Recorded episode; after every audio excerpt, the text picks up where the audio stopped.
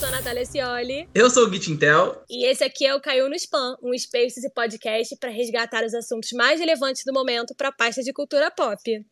É, nós estamos aqui no Twitter Spaces ao vivo toda terça-feira, às 21 horas, e depois toda quinta-feira na sua plataforma de streaming favorita. E hoje a gente vai falar de um assunto que sempre aparece aqui nos nossos Spaces e merecia um episódio só seu, que é a volta do emo e do pop punk, que tem influenciado bastante as principais estrelas pop desse ano. O ano é 2021 e o emo estava mais vivo do que nunca. Do indie ao sad rap, o gênero se reinventou ou foi reinventado conforme se difundiu e influenciou novas gerações de músicos e ouvintes.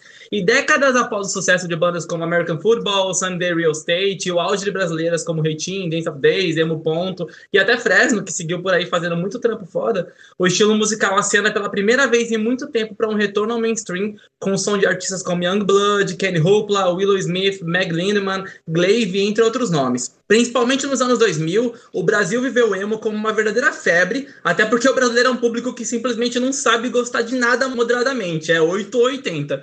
E tendo revelado tanto sucesso do gênero por aqui, é inevitável que essa nova onda também desembarque aqui no Brasil, sendo uma das representantes dessa nova fase, uma das convidadas desse episódio, que eu quero que se apresente agora. Dai, te dou a palavra. Ai, meu Deus do céu! Oi, gente, eu sou a Dai. Cara, que, que, que honra estar aqui, que massa falar sobre esse assunto. Ao mesmo tempo, tô com um pouco de medo, porque eu acho que minha carteirinha é falsificada. é falsificada. Mas é uma honra estar aqui, uma honra estar no meio desse tanto de nome aí que você falou. Vamos conversar, gente. Vamos falar, vamos ver o que é. A Dai, só contextualizando, ela lançou recentemente o disco Bem-vindo ao Clube, que é um disco que carrega muita influência, né, Dai, desse som, desse som emo, na forma como ele estourou aqui no Brasil, principalmente nessa, nessa época dos anos 2000, e tem inclusive alguns representantes do gênero também entre os compositores e produtores, né? Exato. É, eu lancei esse disco, bebi bastante aí dessa fonte, que na verdade veio muito como uma necessidade minha, quase como uma memória afetiva, sabe? Uhum. É, é o gênero que eu escutei durante o meu crescimento, durante o meu período de autoconhecimento e autodescoberta, assim. E esse, nesse disco eu conto essa história, e para mim fazia todo sentido do mundo contar essa história com o gênero que eu ouvia na época. É, então, para mim, meio que partiu desse princípio, assim, é uma parada que toca muito é, meu coração. E eu, eu realmente contei com, com os Los Brasileiros. E é engraçado porque eles, produ eles produzem as minhas coisas desde, desde 2018, desde quando eu comecei a, a fazer música autoral. E eles eram realmente da banda Cine, né? Viveram o, Sim. o, o, viveram o apedrejamento do emo. Exatamente. E, e também tenho a honra de contar também com o Lucas Silveira, da banda Fresno, nesse disco, com a participação Fit, que também produziu essa faixa. E eu acho tudo, porque logo a faixa com ele é, é logo o trapzão. Sim. E vem, e vem no trap uma coisa super fresh, uma coisa super é, fresca, mas ao mesmo tempo com aquela dose gostosa de nostalgia que a gente, que a gente gosta. E sei lá, eu, é, eu, tô, eu tô curtindo muito, curti muito fazer esse álbum, tô curtindo muito ver o feedback da galera, é, as polêmicas, as. as... Importante. Eu tô achando o máximo. Acho que é bem como, como o Lucas chegou a comentar nos últimos dias, só de ver a galera nessas discussões acaloradas falando sobre emo já é um bom indício de que voltou, né? Que tá...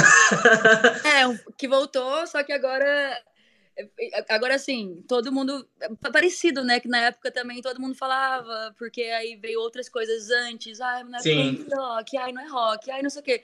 Então, assim, cíclico, né, amores? É Exatamente. É a música é isso, né?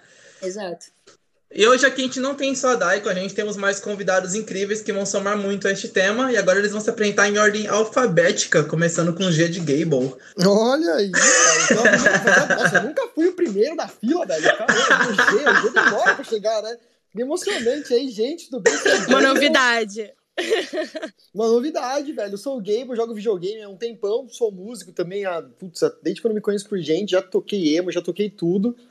E é isso aí, mano. Estamos aí hoje para falar de, desse estilo que, assim, devo dizer que, assim, a galera que tem minha idade, 28, a galera dos 25 aos 30, mano, moldou a gente. Sim, sim. É hoje, a gente foi moldado pelo Exato. com toda certeza, velho. Na escola, na, em, todo, em todos os rolês. Então, putz, o emo tá dentro de todo mundo, tá na veia até hoje, né? E o que, o que, o que já fez parte da gente continua com a gente até hoje. Olha que bonito falar isso, né?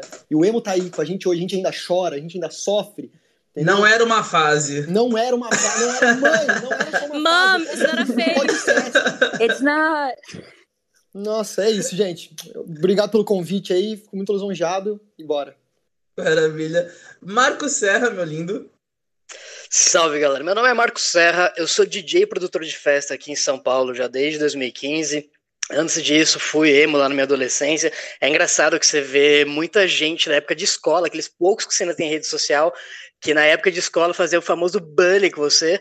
E hoje eles postam, você posta um conteúdo emo, sei lá, uma letra de música, um post de um clipe novo de alguma banda da época, eles dão like, eles estão dando stream, é um negócio assim, eles te criticavam, mas hoje todo mundo sente aquela sensação de nostalgia, caralho, eu adorava isso quando era adolescente, mas não comenta que ele che- quase te agredia na época do colégio. Sim. O, o pai e a mãe, o pai e a mãe que achava a coisa mais estranha do mundo, um moleque de 13, 14 anos passando lápis de olho, tá ligado?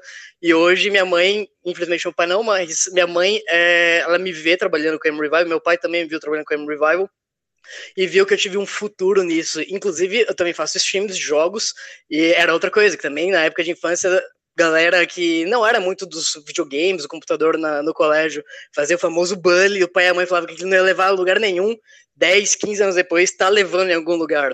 É engraçado você ver que como 10, 15 anos atrás, o mundo tinha uma visão totalmente diferente das coisas, Sim. e hoje as pessoas aceitam muito melhor. Claro que tem exceções, mas a gente vai trocar ideia sobre isso mais pra frente. E eu produzo a. Revival, produzo a Emo Revival aqui em São Paulo, Ah, mês passado ela fez três anos na ativa, mas já tocava antes também.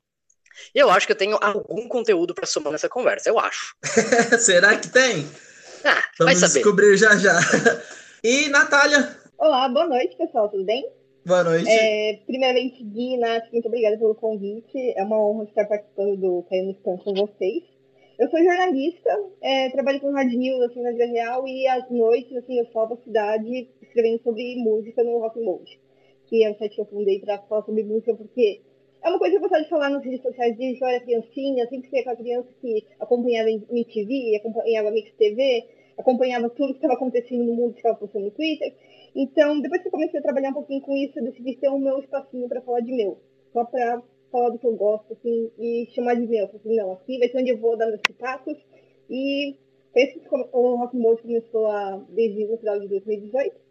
E eu tive muitos amigos e talentosíssimos abraçaram esse projeto comigo. E hoje em dia a gente está crescendo, assim, organicamente. E a gente tem um pouco de tudo. O nome é Rock Mode, mas a gente aborda rap, hip hop, é, pop, K-pop e rock e emo e tudo mais, e um pouquinho de tudo, a gente tem que abranger. E eu não sou exatamente a, a maior consumidora de emo, de tudo, de fim do mundo. Eu acho que. Treta! Cuidado, cuidado. Não, assim, eu acho que é importante assim, ser sincera, né, gente? Mas eu acho que eu posso tomar muito com esse, com, é, com esse debate um pouquinho mais falando sobre a cena do rock alternativo, o que está acontecendo um pouquinho da influência, assim, de que todo mundo está pegando um pouquinho daqui, um pouquinho dali para fazer uma coisa mais original atualmente. Porque, assim, eu estou sempre acompanhando um pouquinho de tudo. Mas, assim, é, se eu falasse pra vocês que assim, ó, eu tenho uma carteirinha de emo, eu não tenho. Pra mim, emo era aquela santíssima trindade que todo mundo acompanhava na MTV. Mas eu não vou entrar em detalhes porque eu não quero atrair vocês. Mas O medo eu do rei, meu Deus. Hoje tá Mas todo mundo pisando em que hoje ovos. tá. Eu tô aqui, ó. Que assunto de polêmico, Deus. né, querido? Não, vai Mas ser eu legal. somar, assim, bastante assim, com a minha visão assim, mais rock alternativo, do new rock que vem ascendendo e tudo mais. E também, não, acompanhando um pouquinho de tudo que está acontecendo, assim, na cena, né? Inclusive, a Dai deu entrevista pra gente, pra Beatriz Vacari, no Rock Mode esses dias. Pra você ler a entrevista, tá no rockmode.com. E é isso, gente. Vamos que vamos. Fechou. Natália Acioli, eu queria perguntar pra você aonde que as pessoas podem mandar perguntas. Muito importante. Então, quem tiver perguntas para qualquer um de nós, para a Dai, para Nath, para o Gable, para o Marco, para nós apresentadores, podem mandar na hashtag Caiu no Spam. É, a gente vai parar para ler a hashtag ao longo da nossa pauta e tal, então podem mandar que nós estamos acompanhando.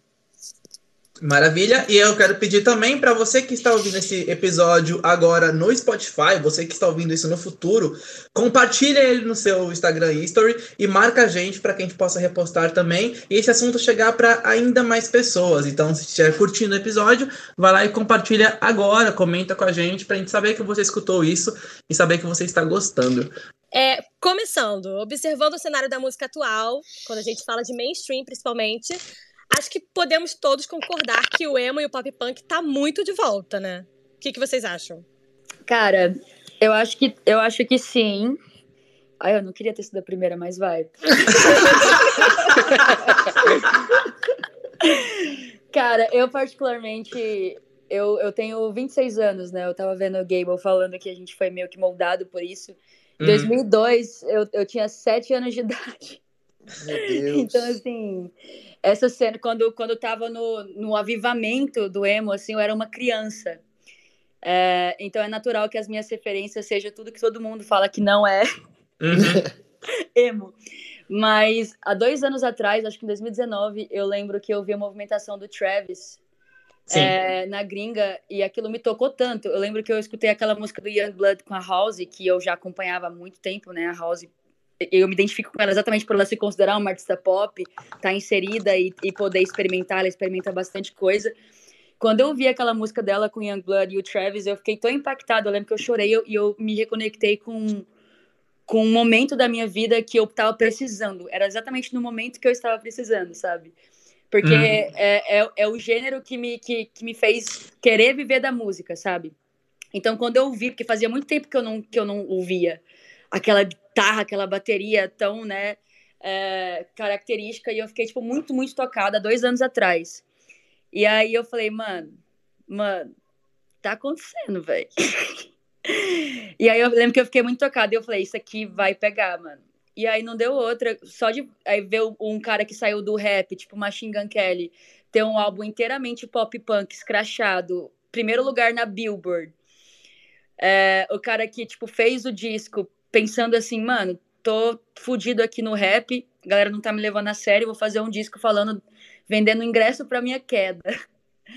E também imagino que também pelo mesmo motivo, para se reconectar com, a, com, com, as raízes, assim, e aí o disco vai em primeiro lugar na Billboard, um bagulho estranho. Sim. E de repente, a, a gurizada, né, que eu lembro que até que um, em uma conversa com o Lucas Silveira, ele falou, mano, pra esse bagulho voltar mesmo, a gente tem que ver adolescente curtindo esse Sim, exatamente. A gente tem, que, ver, a gente tem é. que ver, não é? A gente não tem que ver a, a galera de 25, 30, Sim. 40 anos saudosista, preciosista, apenas falando que tem que ser. A gente tem que ver os, a, a galera, a garotada da nova geração mesmo. Sim, tipo, porque não é, não é mais não é essa galera. 14, de 16 anos. Sim, que é quem tá consumindo as coisas no digital agora, principalmente, Exatamente. né? Tipo... E isso começou a rolar lá e eu fiquei muito impactada com isso, assim. E, e me senti muito motivada a, a, a, a, me aventurar nisso, assim. Foi, foi o meio que um, um chamado, sabe? Que eu, que mas, eu acho, esse, mas esse negócio da idade é muito louco, porque, tipo assim, eu, eu sinto muito isso que, que, que, a, que a galera mais nova, assim, tipo, a galera mais nova não, a galera que tá entrando na adolescência e tá começando a descobrir a vida, eles se conectam muito com o emo, tá ligado? Com estilos que falam sobre coisas que eles estão uhum. sentindo no momento. Porque muito. às vezes a gente que é mais velho a gente ouve uma parada e fala assim: ah, o amor nem é assim, ah, isso aqui nem é assim mais, ah, isso aqui nada a ver. Você, você perde aquela coisa de, tipo, curtir uma música e, Sim. sabe, tipo, sentir, tipo assim, puta, você, o cara fala que ele tá sofrendo no bagulho e você sofrer junto, sabe? Aquela coisa de, puta, eu tive muito assim, o momento da janela, todo mundo teve o um momento da janela ouvindo, sabe? Ouvindo o Fresno, senta na janela e fala, mano, porque minha vida, cara. Nossa, É porque tudo é mais intenso na adolescência, né?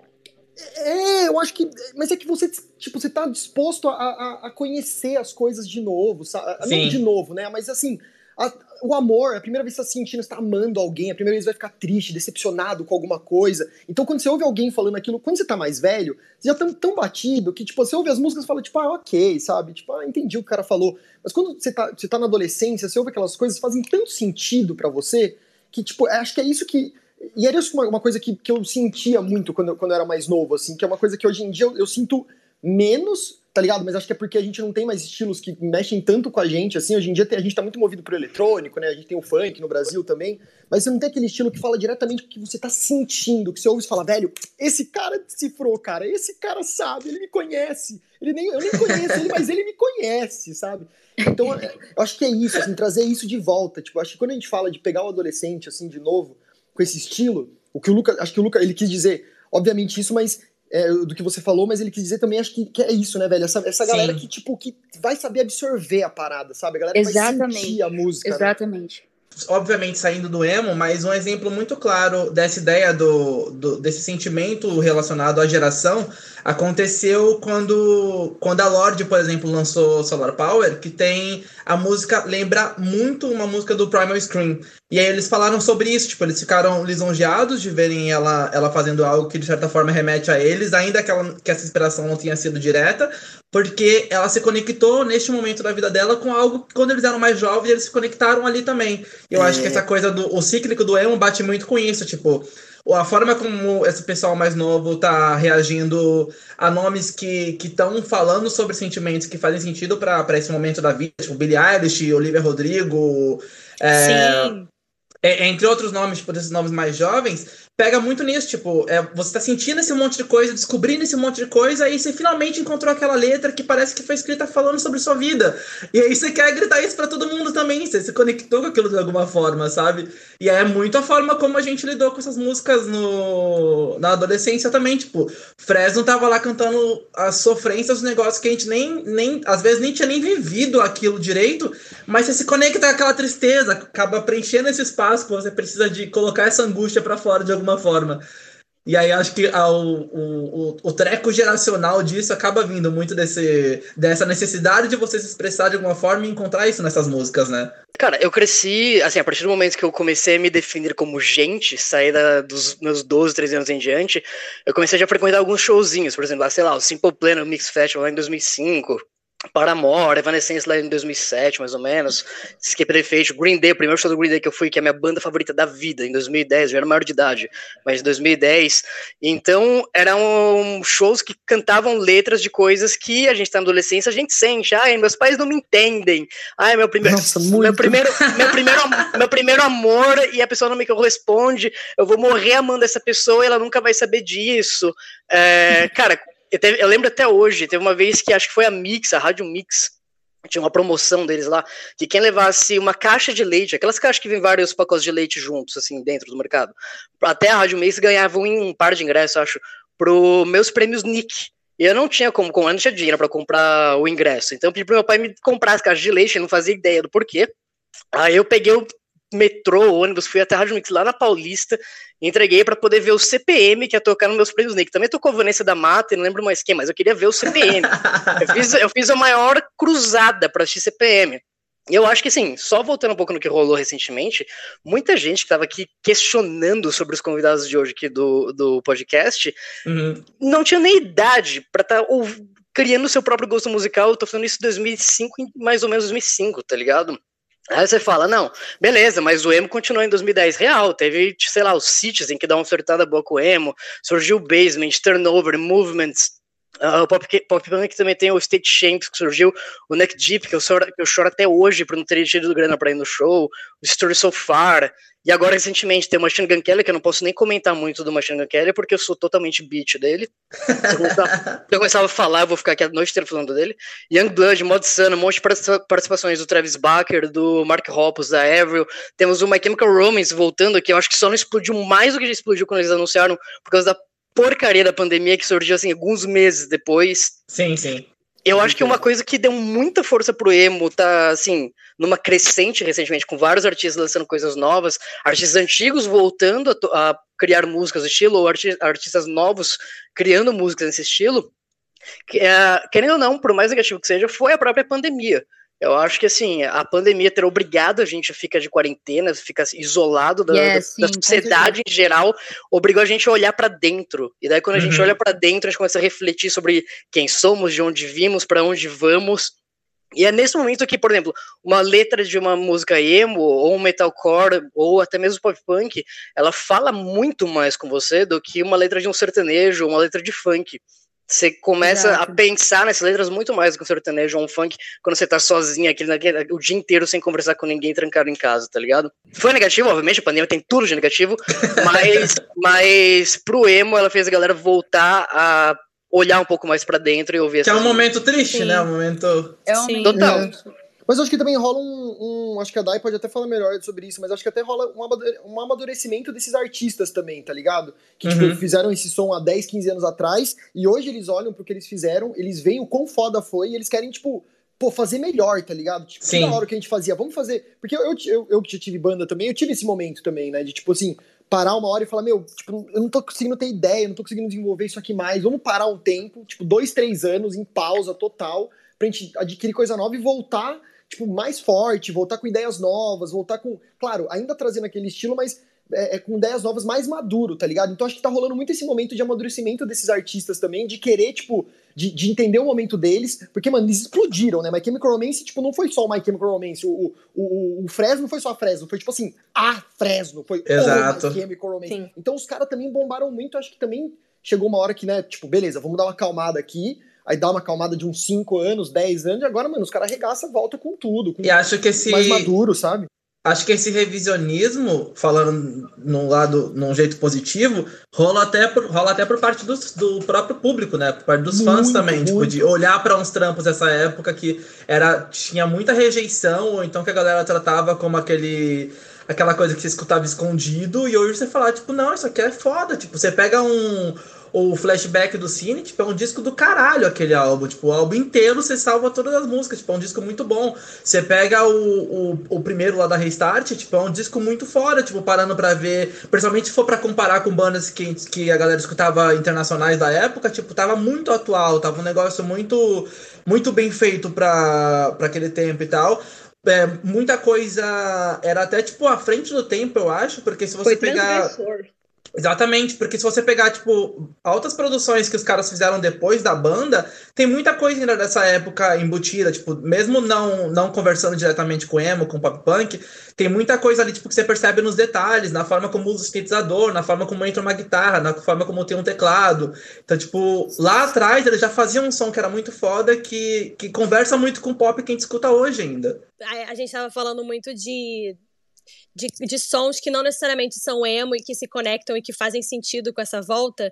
E eu tava pensando muito nisso de quarentena e, por exemplo, o 21 Pilots, eles falam muito, falaram muito de quarentena e de pandemia nesse último álbum deles, que não é emo, é um rock mais alternativo, mas eu sinto que eles vêm bebendo da fonte do emo faz tanto tempo e eu acho que chegou num ponto que meio que culminou assim para eles poderem falar sobre isso e tal. E muitos artistas estão falando sobre isso de uma forma que realmente se conecta com a gente. Então eu achei interessante É. isso, porque eu- é um rock até- alternativo, mas É, É porque todo mundo do fazer rock uma- alternativo tem um pouquinho, assim, de- daquele adolescente triste, que tem algumas Exato. mágoas querendo trabalhar elas de forma de- artística, né? E Exato. querendo ou não, o emo, o emo ele é poético, tá ligado? Ele é poético, velho. Porque você não tá Sim. falando assim, olha, eu amo você. Não, você tá falando que, meu, quando você acorda, você sente aquele cheiro. aquela É outra pessoa, sabe? É coisa. outra coisa, velho. Entendeu? Vinícius de Moraes ia olhar os emo e falar, não, velho, vocês eram foda, vocês são foda. eu e o Jobim, a gente fez um negócio legal aqui, mas os emo revolucionaram mesmo o negócio. Eu, nesse meu disco, Bem-vindo ao Clube, eu, eu conto essa, exatamente essa história. Eu sou uma- já sou uma pessoa de 26 anos, então. é, mas eu ainda sou frustrada ainda com isso. é, quem não, e aí, o que, né? que acontece, quem não? né? Quem não? Quem nunca? E aí, é, é, o meu disco é exatamente sobre esse rolê, e eu acho que é por isso que acaba pegando. é, acaba possibilitando de pegar gente de todas as idades. Eu, eu consigo é, me comunicar muito, acho que muito mais facilmente com, com, a, com a galera mais nova do que eu, do tipo. 10 anos mais nova do que eu. Acho que se você for olhar aqui e perguntar a idade da galera que tá ouvindo, não sei, lá, acho que deve ser de entre 13 a, a 16 anos, deve ter bastante gente, assim. Então eu tenho facilidade para me comunicar com essas pessoas, mas ao mesmo tempo eu também tenho é, algo de, de, de um pouco mais maduro, porque eu passei por, por essa adolescência é, Uhum. conturbada. Eu sou uma, uma mulher lésbica, né? Que cresceu enquanto vocês estavam aí em um show da Fresno, no show do Green Day, no show do Simple Plan. Eu não podia sonhar em fazer isso porque eu tava na igreja, não podia. É, meus fãs sabem dessa, dessa história. Foda. É, Teve aí em é osso, aí é osso. 2009, sei lá, 2010, quando eu tinha 14, 15 anos, eu fui vender ju- jujuba no sinal para ir para um show do Paramore em Brasília. E aí eu fui assaltada. e, e, perdi o dinheiro. Nossa. E aí eu ainda fui obrigada a ouvir que foi de Deus isso, porque Deus ia ficar chateado comigo se eu fosse Nossa. para amor, que era ainda Deus. considerado uma banda cristã. Então, assim, eu, eu, eu realmente era a pessoa que tinha que ouvir. Eu, eu era tipo aquela emo sutil. Porque, porque eu não podia ser e gritar aos quatro cantos. Quando eu, era, quando eu tinha sete anos de idade, oito anos de idade, eu conheci a Avril Lavigne, que foi influenciada pela, pela, pela realeza do emo aí, né? Que a galera uhum. gosta de, de falar. E, tipo, eu queria me vestir igual ela, queria ser igual ela e não podia muito, porque era considerado muito masculino e eu tinha que ser feminina, mas eu não conseguia me adequar.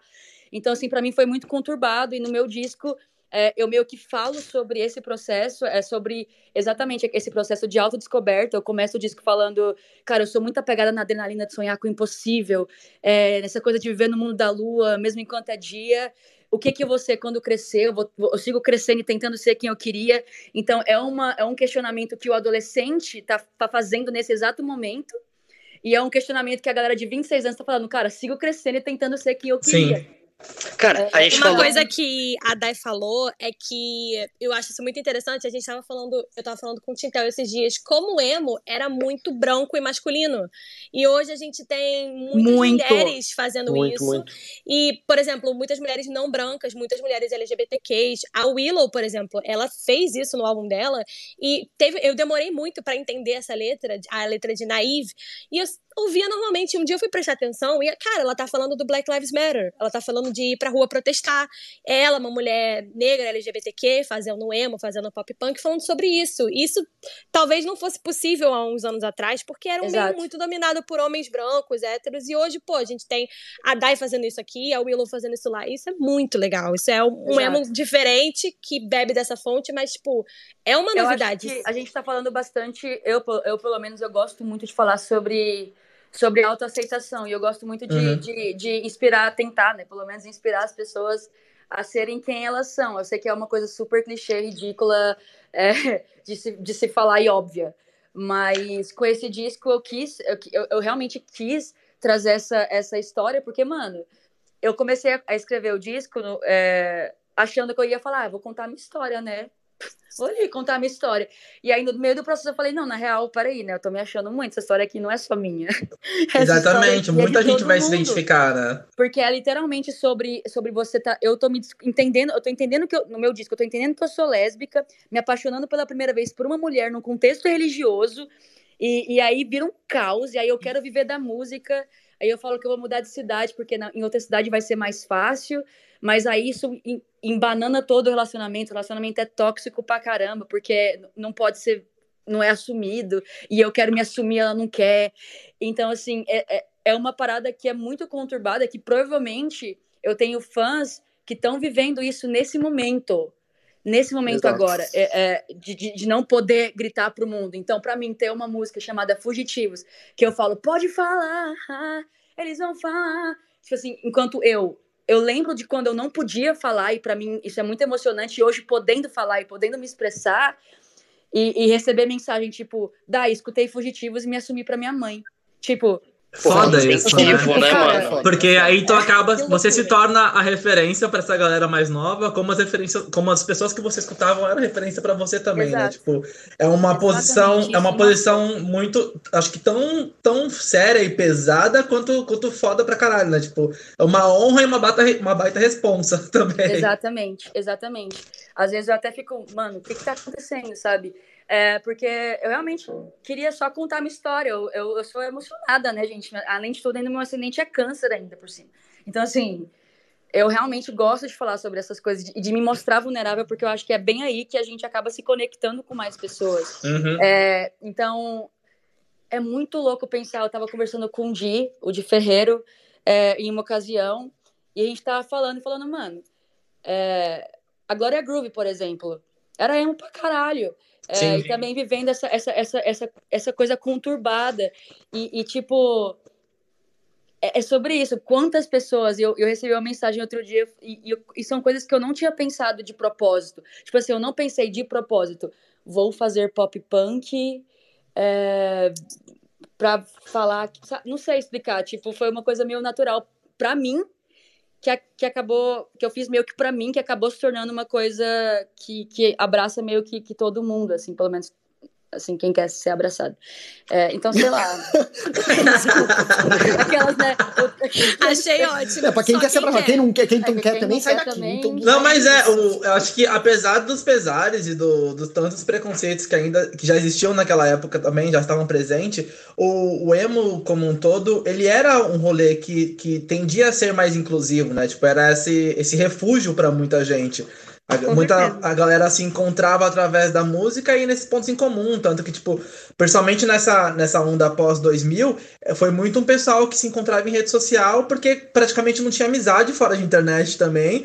E aí o gosto em comum por essas músicas fazia essa galera se conectar de alguma forma e tal, tipo, então tinha esse espaço de refúgio que deveria ser mais inclusivo, e aí tanto que eu acho que essa, essa geração que cresceu ouvindo essas músicas foram muito, cresceram muito mais conscientes sobre questões de saúde mental, por exemplo, questões de fluidez de gênero, por exemplo, e- e isso, e isso conversa, hoje em dia, conversa ainda mais com essa galera que é mais nova que a gente, porque é um pessoal que discute isso muito mais abertamente, porque pessoal da nossa época já entendia muita coisa, mas a gente ainda não tinha nome pra tudo, então, tipo, muita coisa era, era mais você, tipo, ter alguma noção, mas não saber como chamar ainda. E a gente ainda não tinha essa liberdade de conversar tão, tão abertamente. Era tipo em comunidades, era tipo em conversas fechadas. Não, era, não eram essas plataformas tão, tão abertas e públicas como a gente tem hoje. Então acho que é outro meio, outra coisa que conecta muito essa geração mais nova com esse tipo de som e esse movimento e tudo mais, é essa facilidade maior que eles têm, porque vem com. O, o software deles está 100% atualizado.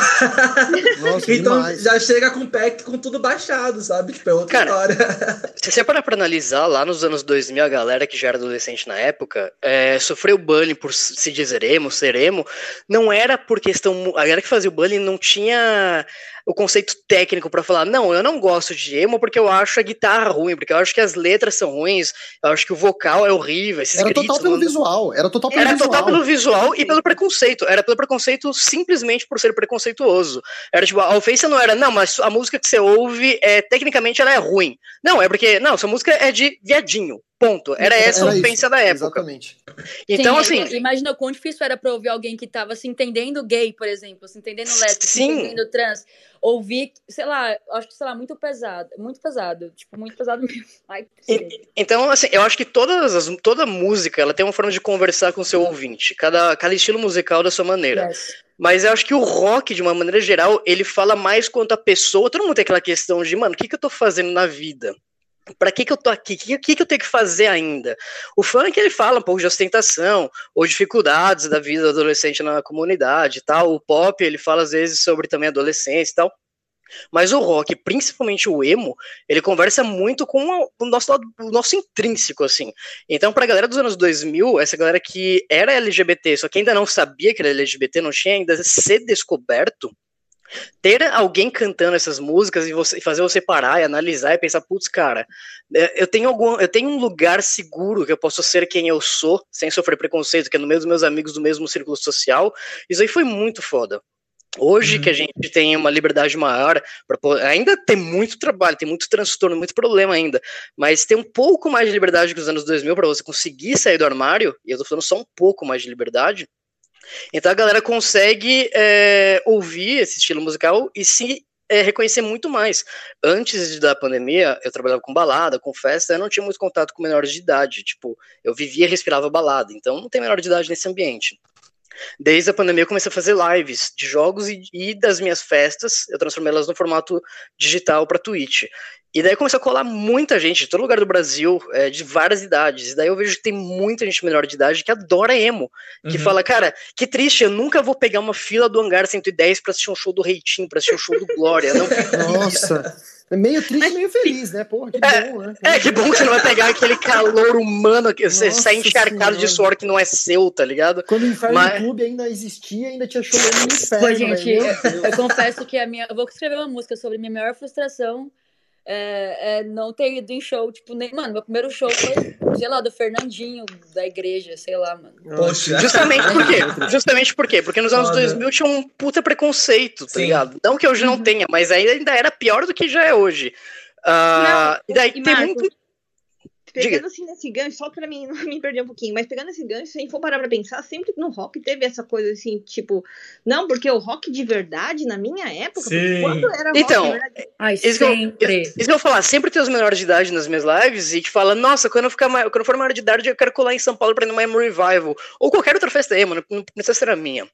E daí eu falo, mano, é foda, porque tem muita gente que gosta, principalmente o adolescente, ele sempre vai ser adolescente. O adolescente de hoje, daqui a assim? 10 anos, 20 anos, ele sempre vai ser o mesmo adolescente rebelde, que acha que os pais não entendem, que o mundo não sabe como ele quer viver e tudo mais. Então essas músicas sempre vão conversar direitinho com ele. Exatamente. E daí você fala, daí você fala, cara, tanto as músicas dos anos 2000 como as do emo atual e pop punk atual vão conversar com essa galera. É uma galera que vai dar stream, vai dar fama pros artistas do meio, vai dar uma força muito mais do que os que já estão com 30 e poucos anos, tá ligado? Que não. Eu mesmo, eu tenho 29, eu tenho maior dificuldade de conhecer artistas novos. Eu prefiro ouvir mil vezes o mesmo álbum, as mesmas músicas que eu já conheço, do que atrás de um novo. Demora muito pra eu pegar gosto por algo novo. E a galera nov- novinha é bem mais fácil pegar gosto. Aí o que, que elas fazem? A hora que elas começam a conhecer do estilo, ir atrás, estudar, e a hora que elas começam a se inteirar no meio, o que, que elas fazem? Elas dão de cara com aquele tiozão metaleiro dos anos 70, 80, mas revigorado pra época de hoje, que vira e fala: Não, bom mesmo era na minha época, isso hoje Aí não já é. mata tudo, já mata A pessoa tudo, perde o a tesão, cara. A pessoa perde tesão. O que, seg- o, que, o que mata o rock é o próprio roqueiro. Ai, Quando nossa, nem fale, velho. Nossa Quando, quando você, quando você segrega o movimento, você fala, não, mas isso não é emo de verdade, isso é pop punk, ou isso não Aí é emo de verdade, complicado. isso é metalcore. Quando você segrega, você renega o impulso que uma banda de metalcore como Bring Me, por exemplo, ou uma banda de pop punk como My Chemical Romance ou Panic, poderiam trazer pro real emo, tá ligado? Essas bandas, mesmo não sendo emo de verdade, sendo pop punk ou metalcore, elas estão ali na mesma maçaroca, elas viraram parte de um bolo, assim. Tanto que as festas de emo, dificilmente você acha uma que toca real emo, é uma festa Sim, que toca sim. pop Toca punk, de tudo, né? metalcore. Uhum. Eu acho Porque que uma, uma coisa... coisa- E querendo ou não, foram influenciadas da mesma Sim. forma que, tipo, o real emo, não sei o que lá, o punk. É, que é, é foda, porque se for falar, então a gente tem que falar, né, do- da onde realmente veio o rock. Então a gente vai ter que falar lá de Total. que década. E aí, por isso que eu fico muito E sabe o que é insatisfeita triste? As pessoas falam tanto, ai, mas é porque não é isso, não é aquilo. Mano, enfia essa caixa no meio do teu cu. Não? E sabe o que é muito triste? Sabe o que é muito triste ver dessa galera? Sabe o que é muito triste dessa galera? Que o pop punk, ele veio, ele surgiu, apesar dele ter ali a sua, o, seu, o seu pezinho ali no- na maçaroca do emo, ele nega- negavelmente veio do punk. Que, que é o punk? Nada mais é do que você ir contra o sistema, e vo- você ir contra tudo aquilo que a norma social diz, que a massa diz. Então, é a partir do momento que você vira o pop punk conservador, já era. Você Não, não, errado. pode mais nem mostrar Não, carteirinha de sim. pop punk. E o porque eu vou dar uma João Gordo, você traiu o Não movimento. mesma- Não cabe, não cabe nem na mesma pedindo frase, carteirinha. Ah, não. Se você é pop punk conservador, tu traiu o movimento, velho. O, próprio, o próprio emo que a galera. O próprio emo que a galera entende como esse, esse emo mais antigo, tipo ali do, dos 90, por exemplo, ele bebeu de muitas outras fontes também, né? Tipo, com certeza. é, você pega até começo de 2000 aqui, o Reitinho, por exemplo, o Koala tinha como influência dele Nirvana, Sonic Youth, tipo, ele cita isso em entrevistas. É, tinha muito. é, teve muita coisa que se difundiu ali do que era o indie na época. E aí chega aqui, tem essa toda essa mistureba, porque na época aqui nem tudo que o que colocaram na, na, na bola do emo ah, tinha essa mesma sonoridade, mas era muito uma coisa que emos estavam escutando. Então, tipo, tava fazendo parte do mesmo rolê. Chegava no festival ali da, da Rádio Mic, sei lá, tava as bandas tava tudo junto ali, sabe? Então, tipo, tava todo mundo parte da mesma da mesma época, alimentando de certa forma o mesmo movimento também, tipo.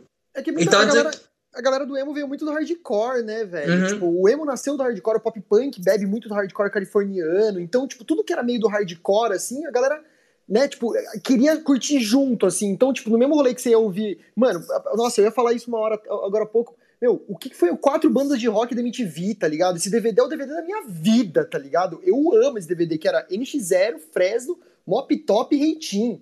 Tipo, é, é assim, é o ápice do emo e do rock, assim, tipo, do, do, do Brasil dessa época, que, que, que, que, assim, traduz exatamente tudo, tipo assim, resume tudo que foi a cena na época, tá ligado? E, e que era isso, tinha um pouco de. Era um pouco de tudo. Era um pouco do hardcore, um pouco do pop punk, e tudo dava no emo, tá ligado? E o que, que o emo era? Puta, era nada mais do que um hardcore, só com letra de amor, tipo, putz. Por isso que se englobava tanto, por isso que pegava tanta gente, tá ligado? Você pegava Sim. a galera que curtia um som mais rápido, porque, mano, você ia no show da Fresno e você fazia bate-cabeça, tá ligado? Você não só necessariamente chorava. É, tá cê- ligado? cê E tá cá ouvindo um Fresno? assim, é, sei lá, eu, eu, eu não. Eu, eu, ainda mais criança, eu não chegava a ouvir, a ouvir as paradas e pensando assim, ah, isso aqui eu vou ouvir porque faz parte do, da Total. cena emocore. Isso aqui eu vou ouvir porque, Não. ah, isso aqui eu não vou ouvir porque não, ai, não é. Eu ouvia porque eu me identificava. Uhum. Foda-se, se- assim, pra mim, era foda-se, se, sei lá da onde veio. Eu me identificava, o bagulho me deu vontade de viver, me salvou diversas vezes e eu não tenho como anular o que isso, fe- o, o impacto que isso teve na minha vida. É, inclusive agora, no, no que eu tô fazendo no meu som, com sete anos. É, todo mundo fala, ah, Lavigne é o caralho. Tipo, mano, é- era a mulher, eu sou a mulher. Me, me vendo em outra mulher. Sim. Cantando, andando de skate com gravata. Eu falei, caralho, eu queria ser igual ela. Ah, mas ela não é rock. Foda-se! Foda-se! E tô- eu- outra, eu, eu tô me identificando com ela, o bagulho mudou minha vida. Com sete anos, falei, "Que- quero ser ela quando eu crescer. E, tipo, mano, sabe? E, e eu comecei a sonhar. Então, não dá pra invalidar o impacto que qualquer artista, até porque artista você não tem como limitar e falar e colocar nas caixinhas. E, tipo, mano, não, dá- não dá pra invalidar, tá ligado? Porque a gente não. Pelo menos eu, eu criança e adolescente, não pensava assim, ah, eu, eu vou.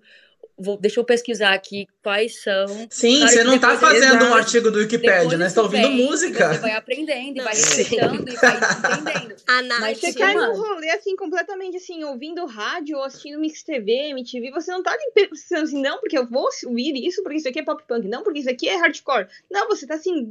Todo mundo é vítima do mainstream em algum determinado momento. Sim. Yes. Todo mundo escuta o que tá Isso. tocando na rádio. E a partir disso começa a pesquisar outras bandas, começa a ouvir um pouquinho mais aqui, um pouquinho mais ali. E vira essa enorme maçoroca de influências. Sim, Exato. exatamente. Cara, se você, se você é me isso virar e mesmo. falar. Se você me virar e falar, ai, tem que tocar só emocore raiz numa festinha emo, mano, eu vou rir da sua cara. Ninguém vai no rolê, numa balada, pra cantar, sei lá, Embrace, Reeds of Spring ou One Last. Wish. Sendo ideia até rola, tem umas músicas mais Eu conhecidas até hoje em dia. Mas galera por exemplo, é muito tem- difícil tocar. A galera tem muito uma- um preconceito, a galera do emo tem muito um preconceito com o mainstream, é o que a Nath falou, assim, tipo, parece que se virou mainstream, não é emo o suficiente, não necessariamente, sabe? Tem muitas coisas que é, pegam do emo e são mainstream, principalmente agora as meninas que estão fazendo, a, a Olivia fez uma coisa que é super paramore, e, sabe, são coisas que vão abrir porta pra você conhecer outras coisas, não tem problema, sabe? Não é um problema. São coisas Mas que acho que a galera se o emo fosse um clubinho restrito que, se assim, se al- tem alguém sabendo, você não pode colocar dentro da caixinha. Tipo, não fale do clube da luta, porque. O que é triste, porque o emo, porque o emo, Famoso, para de ouvir. Tipo, o que é triste, porque o movimento emo não nos anos 2000 abraçava todo mundo. Hoje virou um bagulho que segrega, é, virou o completo oposto. E sabe Mas- o que é mais legal? Porque se assim, se a gente pass- parar pra olhar do ponto de vista mercadológico, um artista hoje em dia, em que a regra é você fazer pop, é você fazer uma pegada mais dos anos 80. Um artista assim, já consolidado, se arriscar numa coisa assim, mais voltada pro pop punk, como fez o Machine Gun Kelly, como fez a Miley Cyrus, Uhum. como arriscou a Olivia Rodrigo, é uma coisa super arriscada. É ti- 8 ou 80. Ou você vai impactar muita gente e dar um. reverberar uma coisa muito boa, ou você vai flopar completamente porque você não tá seguindo a regra do mercado. É, Cara, e, e só comple- complementando o pensamento que eu tava antes, a galera que frequenta, por exemplo, uma baladinha e tal, ela tá na maioria a partir dos 18 anos. E assim, é raro ter alguém maior de 30 anos no rolê. É uma pessoa a cada 100 pessoas que estão no rolê que tem mais de 30 anos. Então essa galera de 18 a 30 é é uma galera que começou a criar sua identidade musical, formação musical, ouvindo nas rádios, as bandas como My Chemical Romance, Panic, Out Boy, Blink, Yellow Card, essa- essas bandas estavam no mainstream mesmo, não underground. Então esse Uhum, povo, exatamente. esse povo, esse povo truzão, gatekeeper de estilo, parece que não entra na cabeça deles que num rolê tem uma pessoa que gosta do underground para cada 50 que preferem muito mais ouvir mainstream que elas conhecem. E não só o emo mesmo, mas essa mistura do emo com pop punk e metalcore no mesmo rolê. Se quer uma festinha só de emo raiz, procura uma na sua cidade. Com certeza existe. Aposto até indicar aqui em São Paulo algumas que existem. Se não, vai lá e cria a sua, velho. Como eu criei Emo Revival aqui em São Paulo, quando eu só tinha uma única festa recorrente aqui que ainda estava nativa na época, que era Forever and Ever. Já existia a Eu Que Era Emo, a também foi Emo, a Crush, mas eram festas que rolavam bem esporadicamente aqui. E eu queria um rolê mensal. Daí outras, algumas voltaram ativa, outras foram surgindo. Mas assim, vou dizer claramente, todo evento que você vai ver de uma festa minha tem lá falando, é uma festa de emocore, metalcore e pop punk. Pra ninguém falar, ah, isso tá tocando outros estilos além do emo. Não, cara, tá rolando os, os três estilos. Se eu fizesse uma revival sem o mainstream misturado junto, no mês passado a gente não tinha feito três anos porque teria flopado no primeiro ano. Ninguém quer, ouvir aquele, aquele emo raiz. A gente só quer ouvir My Chemical Romance, chorar e só isso. Sim, mano, nem existia uma E, tipo, diferença. ah, eu, não- eu É. realmente não entendo, porque eu, enquanto artista, é, especialmente que sempre sonhei muito alto, é, em termos de, tipo, cara, eu quero, eu quero sim, eu quero ser grande, tá ligado? Eu quero, eu Dai quero ser mainstream. Eu quero Sim. ser mainstream. É um desejo meu, porque eu quero, mano, é um sonho que eu tenho desde a minha infância. Então, eu não vou falar assim, agora que eu, eu inserir pop punk, eu não posso ser mainstream, porque. Não, mano, é o meu fucking sonho. Dá licença, tá ligado? Se é, mainstream, se é mainstream é porque tem mais gente que gosta do que que não gosta. Exatamente. Então, e tipo assim, e, e vai surgir aí depois, quando você torna mainstream, vai surgir. E aí, quando tem hater, aí que você. Ah, agora, ah, agora, vamos lá, agora a gente tá conversando.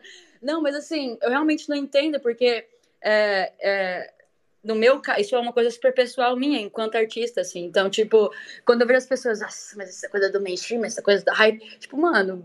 Sei lá, é- é- não, não é porque é mainstream que perde o respeito, sabe? Uhum. da, da, da onde veio, né? Porque eh, eu realmente fico confusa, assim, quando as pessoas eh, apontam essas coisas, porque eu realmente acho que não, que não faz sentido, pelo menos pra mim, que sempre sonhei muito com, com. Pô, meu disco é sobre sonhos, e, tipo assim, é, é literalmente. Uma das minhas frustrações foi achar que, pô, a primeira música que eu vou lançar, eu vou estourar e, e ser muito famosa, eu vou virar hit do verão. É Felipe Dilon, e aí, tipo, e aí eu vi que não era bem assim, que tem todo um rolê pra acontecer. E aí, no meio do caminho, a bonitona aqui, que tava dando certo, dando certo, ó, 900 mil ouvintes mensal no Spotify, lancei Geminiana. É, aí eu falei, mano, me reconectei com o pop punk por, por necessidade mesmo, física e emocional. É, e aí eu comecei a introduzir de pouquinho em pouquinho. E, mano, eu, eu fui de 900 mil ouvintes mensais pra 100. É isso que vocês queriam, Real Emos? Mas foi, o- foi o que a Nath falou, tipo, é um risco. E às vezes a gente tem que correr esse risco artisticamente, Exato. né? E exato, e eu poderia ter falado assim, mano, que se foda essa porra então, vou voltar então porque eu tava fazendo aqui, porque deu muito errado, mas não, eu falei, mano, foda-se, é o que eu preciso, não é nem tipo assim, ah, é porque tá, hype. É, não, eu preciso, é uma questão pra mim, é porque eu, sou, eu romantizo as coisas, né, como uma boa é, é, emo- emozinha, eu romantizo as coisas e fantasia, então eu tenho que ficar dando, igual você falou, né, não é tipo assim, olhei pra janela, é, nossa, a janela estava embaçada enquanto eu olho. É uma coisa meio mais romantizada. Então, eu, eu, eu, eu, fui, eu fui mesmo pela necessidade. Então, eu poderia ter ano passado, quando eu fui de 900 mil ouvintes mensais, quando tava dando tudo certo, é, e, e falado, mano, ó, deu errado aqui, deixa eu só voltar uns passinhos. Sim. Vou fingir que ninguém viu. E falando da, falando da ótica pop, é, existir esse hype, tipo, a galera tá de olho e, e gravadora querendo investir, Spotify fazendo playlist editorial, a rodo pro, pro gênero e tal, acaba sendo positivo pra todo mundo. Tipo, é compreensível Sim. que, que existem e vão existir, e sempre existiram bandas que, que nasceram e ficaram no underground, tipo, que não, não furaram essa Sim, bolha super desde, desde as outras épocas, mas você pega os festivais da época, por exemplo, tipo do, desse hype de 2000, do, do comecinho da virada pro, pros anos 10 e tal, tipo, era 50 bandas, 50, 30 bandas por, por festival. Não eram aquelas 50, 30 bandas que eram bandas famosonas pra caralho, que tocavam em novela da Globo, que, que tocava na rádio e tudo mais. Era tipo cinco bandas famosas e o resto era esse pessoal que tava no corre também, cara, tipo, galera da graxa, sabe? Então, tipo, era um puta número de, de gente que tava, tipo, sendo beneficiado por essa cena que estava crescendo, que tava conseguindo trampo, que tava vendendo ingresso, que tava, tipo, tirando uma grana disso também. Então, entender que essa cena, ela se retroalimenta e que é uma cena que quanto maior for, mais gente consegue entrar dentro desse bolo, é um negócio positivo. Então, tipo, E não, não viver, deveria... e viver do que você tá querendo. E viver Sim, do bagulho, cara. tá ligado? E, E aí o pessoal vira, o pessoal torce o nariz... capitalista. Exato, Cara- aí o pessoal torce o nariz, tipo, sabendo que tem gente que vai ganhar dinheiro com isso, sabe? Tipo, obviamente que uns vão ganhar mais que os outros, porque é a, é a porra do capitalismo, e o, o pop corrompe tudo quanto é, tudo quanto é, quanto é gênero musical, desde que, que a gente entende música por música. Caiu sabe? no Tipo, spam também parte. é. Caiu no é filosofia, também é ensinamento, também é economia, é tudo. Mas a gente tem uma visão muito burra do que, do que faz sucesso, do que, do que vira pop, sabe? Tipo, Cara, E isso a gente vê em tudo quanto é gênero, né? Tipo, acontece, tem essa discussão no, na, no rock, tem essa discussão no funk, tipo, quando as gravadoras começaram a olhar pro funk, rolou muito isso, tipo, fulano assinava com uma gravadora, tipo, ah, já era, tipo, ele vai perder a autenticidade dele e tal. E não precisa ser isso, tipo, se o artista continua respeitando o momento artístico dele e a verdade dele, tipo, ele não vai ser, ser se transformar só porque ele assinou um contrato. Vai, isso vai de artista para artista, tipo, não é, não é algo que deve ser generalizado nem visto como esse, como esse vilão que a galera pinta. Cara, parece que no rock é o único movimento que eu vejo, é o único estilo musical que eu vejo, a galera criticando outras bandas em vez de entender que uma banda crescer, você fortalece o movimento inteiro. No pop tem um pouquinho isso. Tem, tem as tretas das diva pop. Tem as tretas diva pop. Mas no funk, você só vê os caras se fortalecendo. No sertanejo, cara, é um puxando o saco do outro para fortalecer o Sim, movimento. Sim, exatamente. Um, um, um levanta o outro, né, na real. Mas no rock não. O rock não. É tipo, ah, só minha pressa, todo o resto é fake rock, tá ligado? Exatamente. Aí vai, falar de, aí vai falar de mainstream, cara. Eu, eu vou falar, eu sou, eu sou suspeito para falar de Green Day, eu sou muito suspeito para falar de Green Day. Mas o que, eu, o que eu vou falar, eu acho que é uma verdade completa, absoluta. Green Day ainda é a maior banda de pop punk que existe. Green Day é mainstream? Completamente mainstream atualmente. É ruim? Não. Apesar de eu não ter gostado muito do último álbum, mesmo sendo minha banda favorita. não é ruim, a, a banda não é ruim. E é mainstream, não é porque é mainstream que é ruim. Blink é uma dos maiores do pop punk que tem.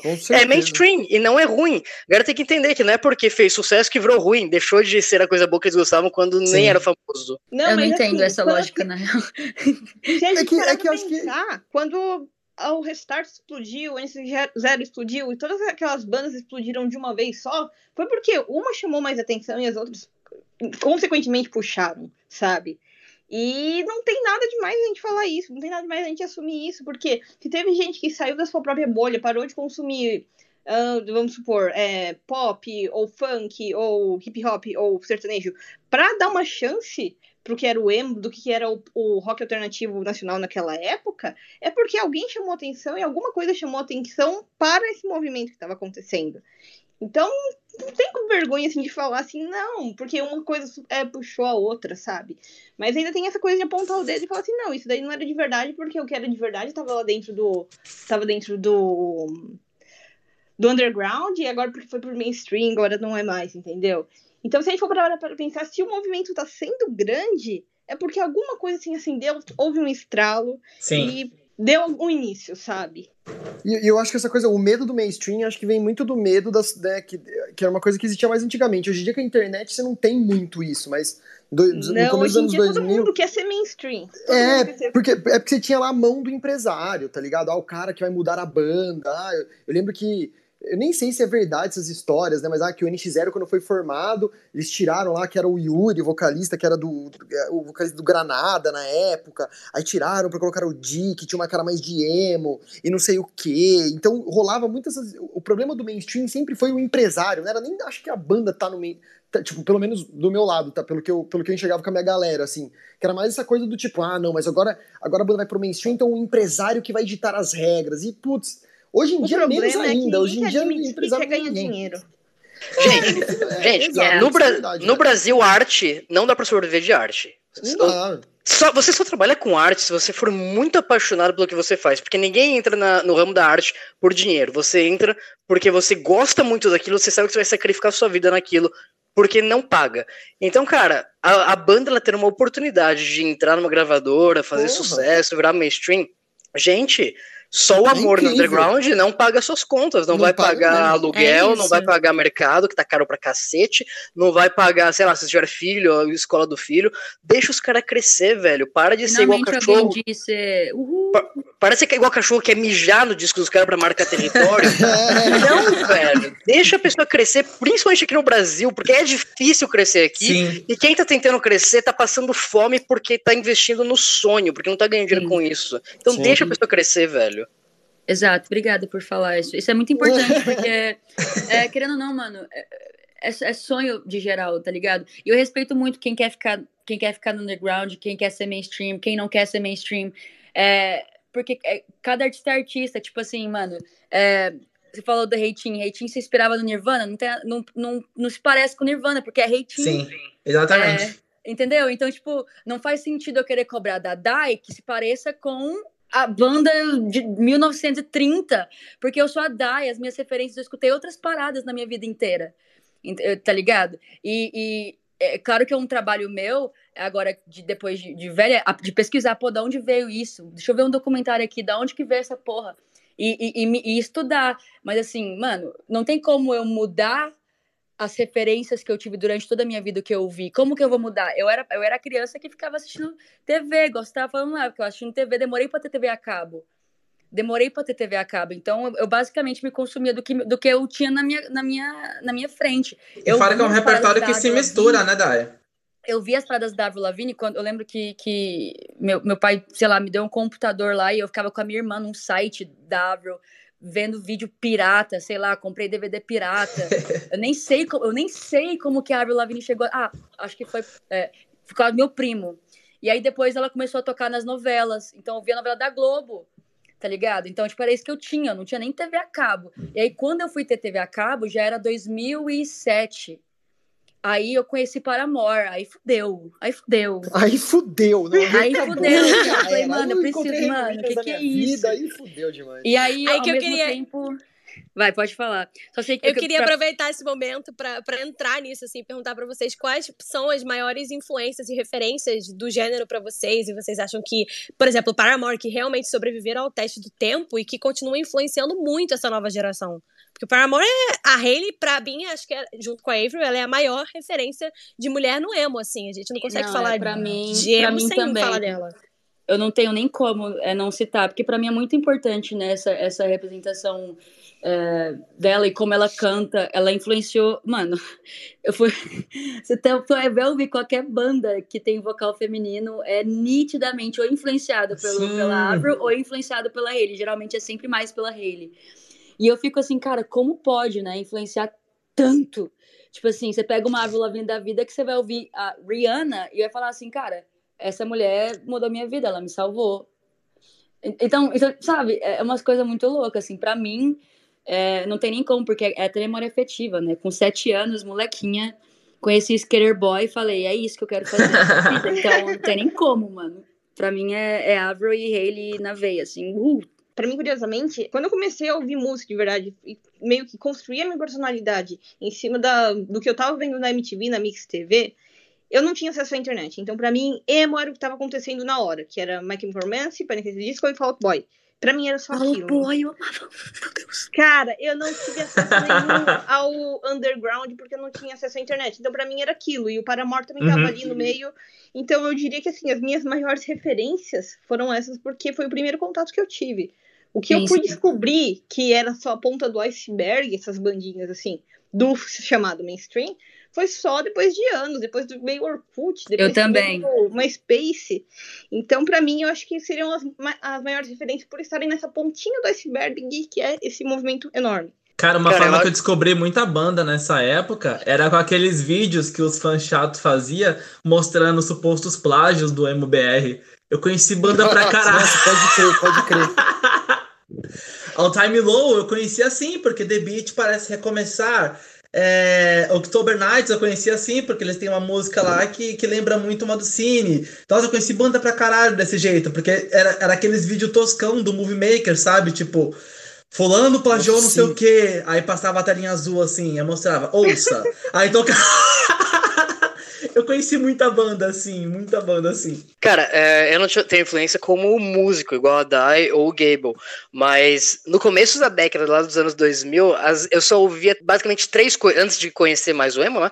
Eu só ouvia três coisas. Eu pegava o meu celular na época, só ouvia três coisas. Era Justin Timberlake, Eminem e High School Musical. Eu também uma... havia muito Que playlist fantástica. É, é uma playlist que o cu não tem nada a ver com as calças. Do Justin Timberlake. Eu não fui do High School Musical, eu fui da RBD. E pra finalizar, no High School Musical, daí pra dar uma acalmada, rolava um Fala Mansa, né? Que era boa. Daí do, daí do, daí do High School Musical, Eminem, Justin Timberlake, que eu parti daí a começar a criar meu próprio gosto musical que tava rolando na época. E assim, uh, hoje eu discoteco, eu, eu, tento tocar um pouco de tudo, um pouco de metalcore, de emo, de pop punk, mas a galera que, que ouve minha discotecagem, ela fala, nossa, Marco, é engraçado perceber que quando você toca, rola muito mais pop punk, e quando a Mari, minha namorada, toca, rola muito mais metalcore.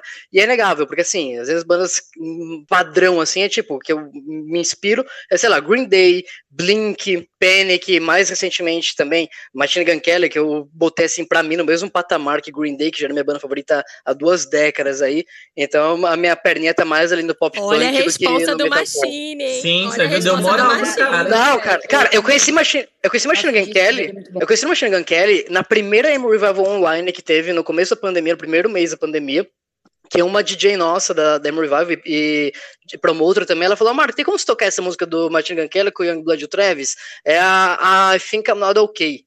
Aí, mano, que porra é essa?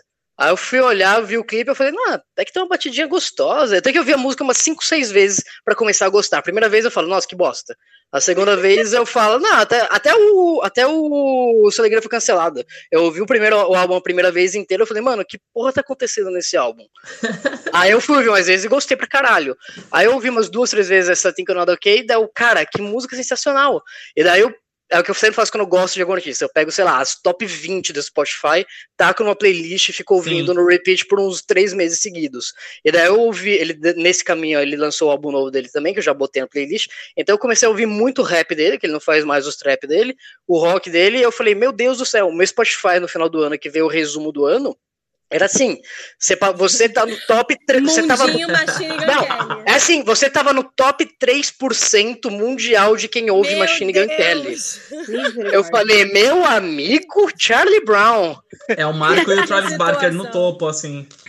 É isso que eu ia falar, o Travis Barker, a gente tem que falar da onipresença dele, né? Tipo, ele tá Sim. tentando há muito tempo fazer isso voltar e ele tá pegando as pessoas e falando assim: por que, que você não sai do rap e vem fazer um pop punk aqui comigo? Ele tá levando a palavra do pop punk pros outros. Antes a gente ria é que o muito Mark legal, fazia né? isso, né? O Mark Hoppus do Blink fazia isso, a gente falava, caralho, Fazia. o Mark tá tocando em, tá tocando feature em todos as, ah, os pop punk atuais. Agora é o Travis que tá, acho que é mal do Blink. É mal é do Blink. é um- legal. é um movimento muito inteligente, né? Porque é o que faz chegar nessa galera mais nova também. O Travis, principalmente, ele abraçou, tipo, toda essa, essa, essa geração em potencial aí que vai levantar esse, esse emo e pop punk. O Machine Gun Kelly, o Jaden, Youngblood, a, a própria Willow também. Tipo, ele trabalhou com muito. Tipo, a pessoa deu play em uma música dos anos 2000, o Travis Barker tá batendo na porta dela e oferecendo uma produção. E isso Na é moral, porque Na moral, os dois foram mais inteligentes que qualquer outro de outras bandas emo, pop punk e metalcore que desde os anos 2000 pra cá. Porque os dois se enfiaram em uma caralhada de projetos, Sim, enquanto os outros estão, sei lá, mano, esperando a pandemia passar pra começar a voltar pra ativa. Não, os caras estão na ativa já dá todo tempo, a vapor inteiro. E entenderam que estar nativa não necessariamente é lançar músicas você mesmo, mas pavimentar o caminho pra uma nova geração. Porque se a gente Até- quer manter algo vivo, a gente tem que E, deixar a e nova que bom que o fazer. Travis entendeu isso, né? Sim. Porque é, é muito. Igual eu tava falando, o bagulho do Jaden, é, tem o, o próprio. O The Kid Laroi também dá uma, umas Uhum. aventuradas. Tem uns outros moleques que eu esqueci agora o nome, mas que também se aventuram bastante e são. E são, e são mano. Aquela galera que, tipo, viralizou no TikTok, tá ligado? Tipo, uns moleques que fa Sim, famoso, exatamente. ficou famoso pra caralho. E que você vai ver o engajamento dos caras, você fica, mano, tá chocada, tá passada, real. Tá passada? tá passada. É, ligado? tipo Falando assim, nesses produtores, tem o John Feldman também, do, do Goldfinger. Que esse aí, ele produz gente pra caralho desde sempre. E aí ele é um, um cara que, que já, ele já passeava por tudo quanto é gênero, oferecendo rock pras pessoas.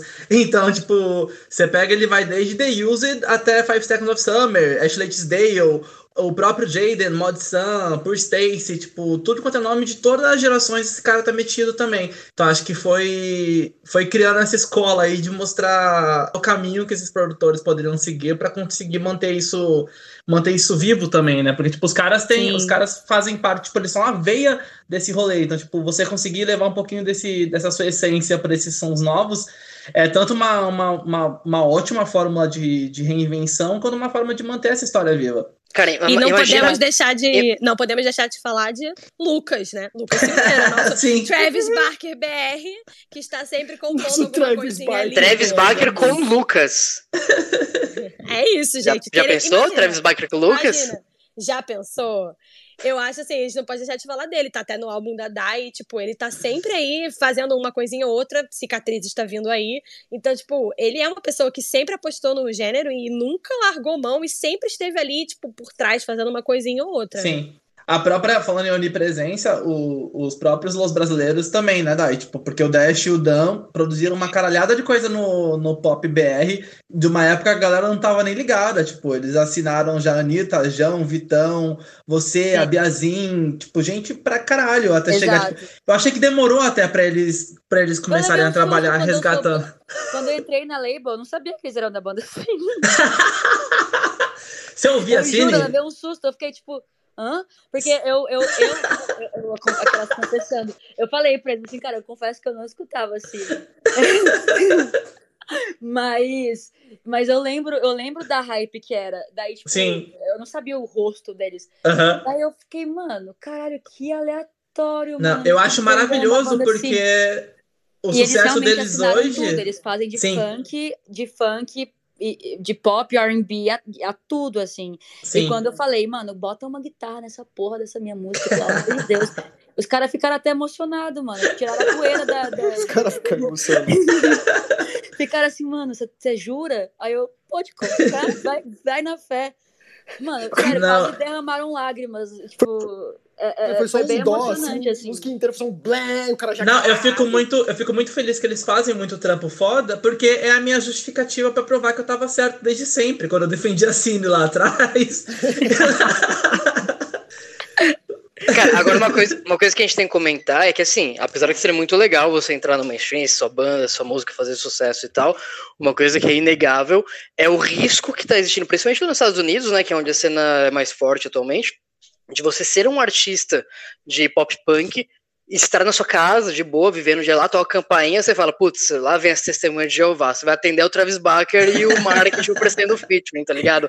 Você fala, caralho, achei que era, uma, achei que era a reunião do Rinodê, eu ia comprar um perfume aqui, mas não, é featuring, velho. Não aguento mais todo Mas é dia. isso, eles estão levando a palavra, cara, que nem uma religião. Evangelizando. É, é, evangelizando Inclusive, o total, Marcos. Hoppus, ele Emogelizando. si até hoje Ah, o... como responsável de- da volta do Chemical Romance. Olha a responsa Olha aí, do velho. cara, tá vendo? eu fico pensando, eu nem conheço a Avril, mas considero como se eu conhecesse. Eu fico pensando, eu acho que ela deve ter ficado, mano, feliz.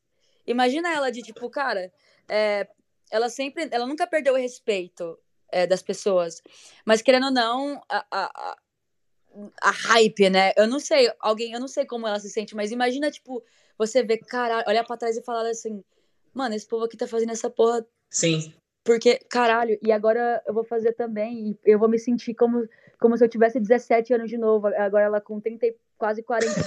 tipo assim, imagina o que se passa na cabeça, saca? Eu, eu nem sei, mano, e tipo assim, nem sei se fez sentido essa vez na minha cabeça. Uma, co- uma que eu é, acho sensacional. é, uma é coisa que esse som voltando para as paradas, voltando para as rádios, e, e mesmo que difundido em outros gêneros, tipo, voltando a, a ter atenção, depois de muito tempo sem ter uma guitarra, sem ter uma bateria em, em, em hip hop desse jeito, né? Então, tipo, é uma virada muito grande que deve animar muito essa galera que tá, que tá saindo do porão agora. Uma coisa- pra uma coisa- fazer coisa nova.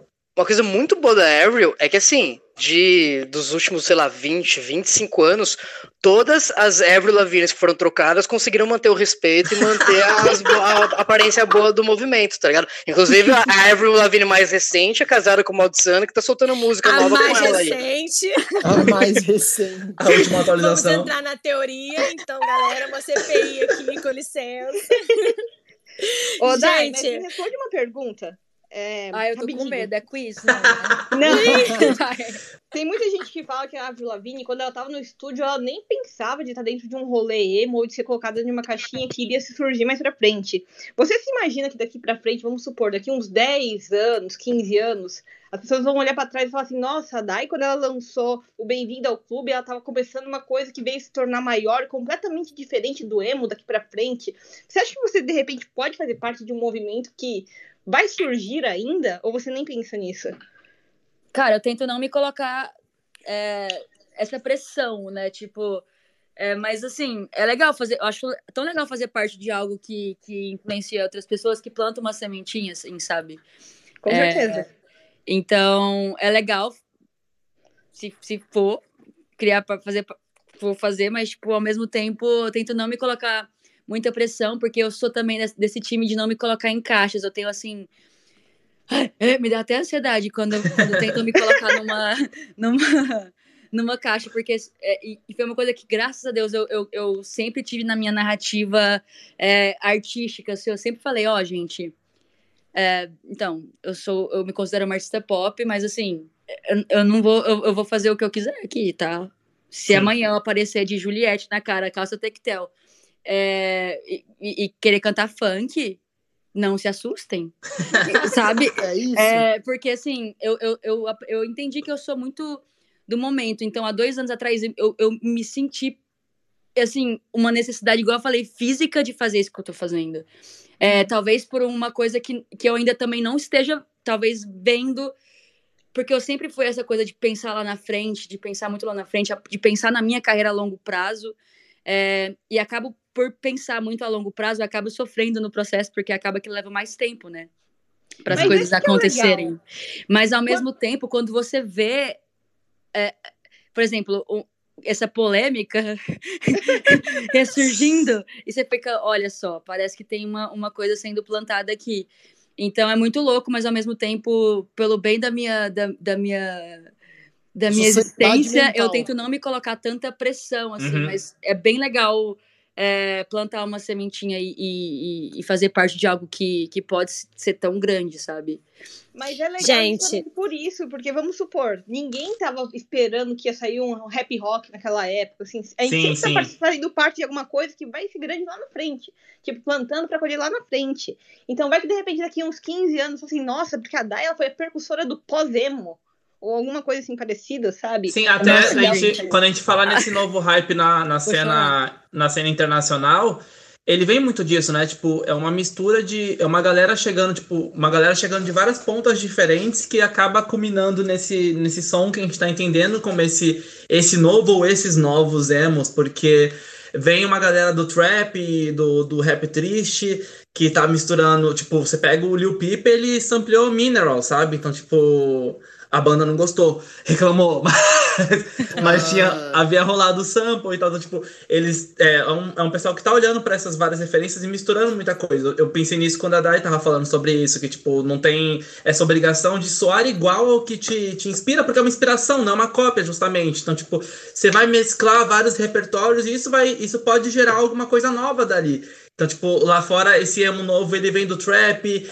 ele tem uma galera que vem que vem da, do, da última cena indie, tipo, indie ou alternativa, etc. Tipo, porque o Twenty One Pilots, eles têm muito da, da, dessa energia emo nas músicas, nas letras. É, a gente falou da Billy, tipo, ela tem muito essa coisa também na, na forma como ela se comunica Nossa, e tudo mais. Billy tem demais, Nossa, eu adoro, dia eu adoro. A Pete falou que a Billy era rock and roll. Sim, completamente. É. igual, outro tipo... a Pete falou que gente, com certeza. Eu acho ela demais. Acabou eu fiquei, gente, não é possível que as pessoas estão falando, gente, tem coragem mas de às vezes... levantar a voz com a Pete.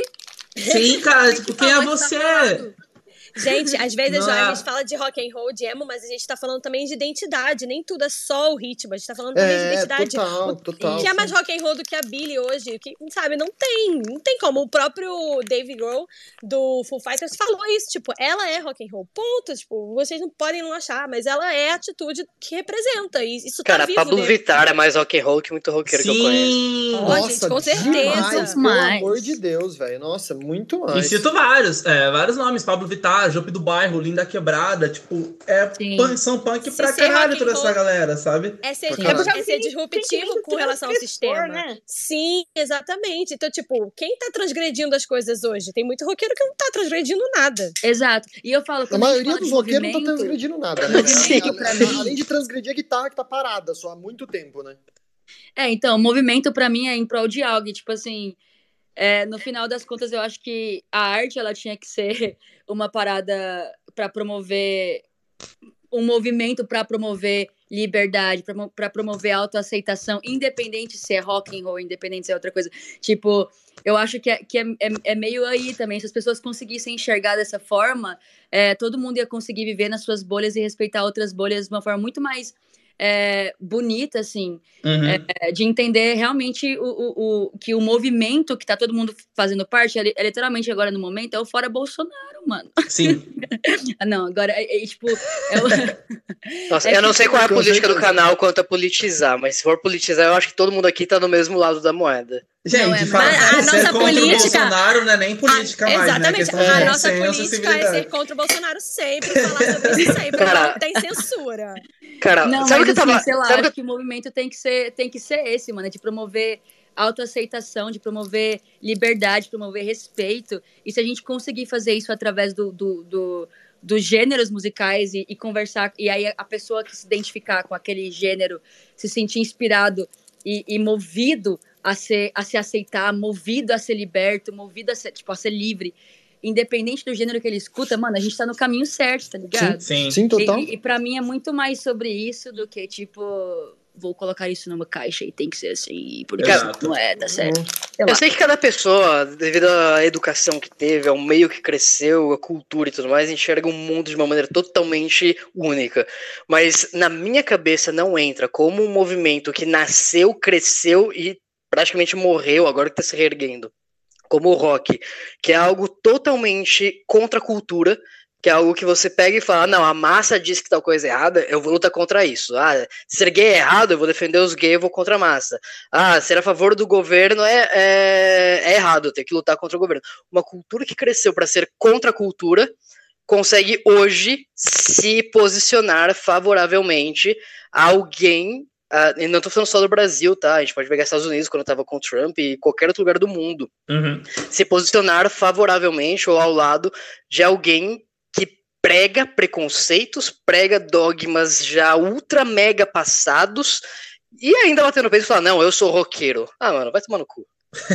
É, porque assim, É aquela coisa, tem né? gente mau caráter, né? Sim. Independente do gênero musical, Mas independente aqui- Aí, aí fala que não deve misturar pessoa- música. Aí fala que não deve misturar música e política. Cara, música é política, a arte Mas é não, no o que-. Exato. No que depender dessa galera, não pode misturar política com nada, né? Tipo, se misturar no esporte tá errado, se misturar na arte tá errado, se misturar. Não tem, não tem na onde. Toda arte é uma política, é um movimento Sim. político. Toda arte é um movimento político. Essa galera não, não sabe muito bem o que tá ouvindo, né? A gente vê as pessoas, tipo, não. não Acho que até mesmo em português, assim, as pessoas não prestam atenção no que estão ouvindo, elas não interpretam. É um Então- problema do- da pátria educadora, porque É, mas, a galera ô, não Nath, tá sabendo. Mas é o reflexo, é o reflexo do conservadorismo do, do rock, tá ligado? Ah, o que era bom era o ACDC, o Guns N' Roses. Tipo, mano, vamos se atualizar, tá ligado? Os caras ficam parados no tempo e aí eles trazem esse discurso pra outros âmbitos. Ah, não, bom era nos anos 80, quando, nos anos 90, quando na TV passava tudo, o rock era bom, a, é, a, a TV era boa. Tipo, puta, mano, se atualiza aí, vai ter tanta coisa Cara- da hora acontecendo, sabe? Tanta gente nova se atualizando, que- lançando coisa nova, revivendo coisas legais, fazendo de um jeito novo, sabe? Tipo, é Eu adoro hora quando você o povo isso. fala assim, na minha época. Eu não- Tá morto, caralho. Sua Eu não sei época- colocar numa balança. Eu não É sei isso, colocar numa sua balança. época é agora, cara.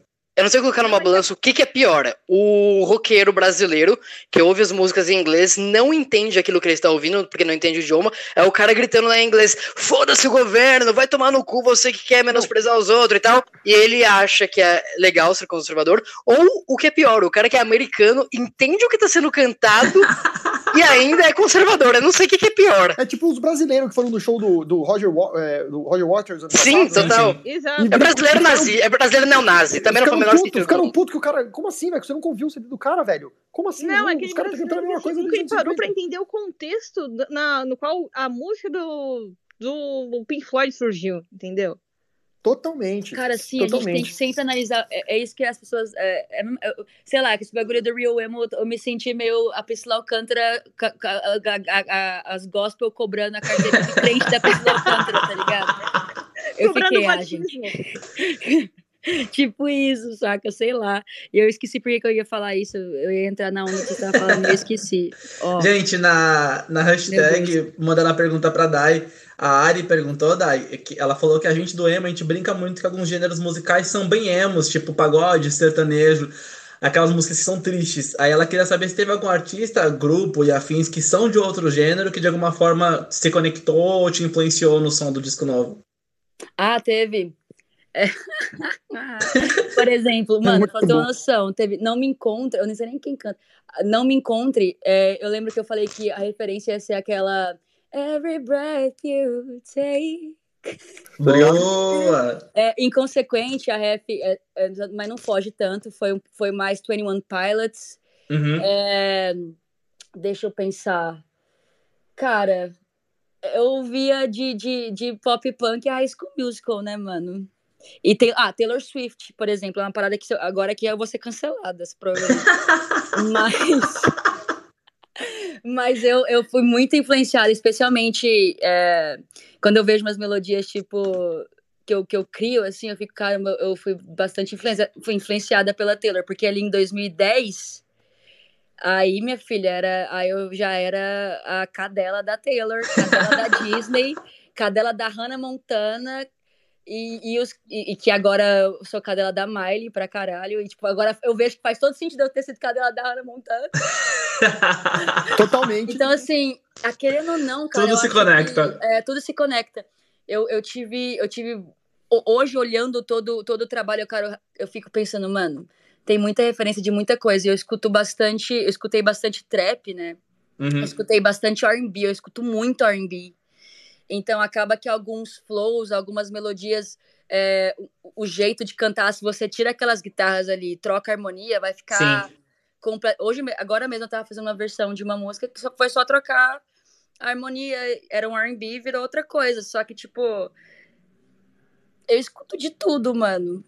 Sei lá, eu acho que se pá. Mas agora, especificamente, que eu me lembre, assim, não sei. Talvez tenha sido. O mais aleatório tenha sido essa do Every Breath You Take. The Police. Gente, Depois, é. aproveitando que a Dai falou de várias divas pop, assim, citou a Taylor. Amo. Quem vocês gostariam de ver, de repente, assim, do pop, tentando uma coisa meio emo, uma coisa meio pop punk, assim? Uma, uma diva pop, assim, Nossa. sei lá. Nossa, imagina uma- Lady Gaga. Hum. Nossa, eu imagino, eu- sabe o que eu imagino, cara? O The Weeknd, velho. Ele faz umas Olha. coisas muito É, loucas. foda. O The Weeknd no emo Ia ser foda. ser uma coisa que eu ia, assim, aplaudir de... Eu escutava muito The Weeknd assim. na época que ele era super. é, falava muito, tipo, sadzão, aquela época do. Ai, House of Balance. é, não Sim. sei, porque eu era, uma- eu era muito adolescente, eu não, não lembro o no- o nome das coisas, mas eu amava ele nessa época, ele era super sad. The Weeknd é, é Sadzão, tristão, assim. né? Ele, ele transa Muito. triste. Ele é muito Exato. emo. Exato. Ele é muito emo. Olha, Ele é- uns caras ele é uns cara que emocionado. podiam, uns cara que podiam revolucionar o emo pop, assim, mano. Os caras que acabaram, né? Mas o Daft Punk também dava pra trazer um climinha aí. Nossa, não, não Muito toca nesse mais. assunto, Não Gable, para. triste. Nossa, Para, Gatilho. tem criança chorando. Desculpa, gente, já tô aqui já, nossa, aqui agora com essa pergunta, assim, vários artistas que, nossa, eu queria muito ver. Cara, sabe um artista que. Um artista que bombou lá nos anos 2000? Bombou assim. Não igual o My Chemical Romance, um um Out Boy, um Panic da vida. Mas bombou, continua com o sucesso deles recentemente, recentemente, três ou quatro anos atrás, fechou aqui que eu chorei porque não tinha dinheiro pra ir. Mas que eu acho que ele é muito mal. O artista, a banda em si é muito mal utilizada, que se os caras mesmo tivessem um pouco mais de vontade, eles estariam explodindo ainda até hoje, com letras mega atuais e tal. assim. É o Marlon Collin. Não sei se você, quem manja Nossa, de com certeza. Porra, Os caras é têm música pra tudo que é movimento político, pra todos os Tem. temas e tal.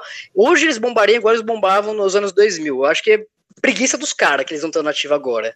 É, é, eu também acho, velho. eu Evitar acho que- fadiga, né?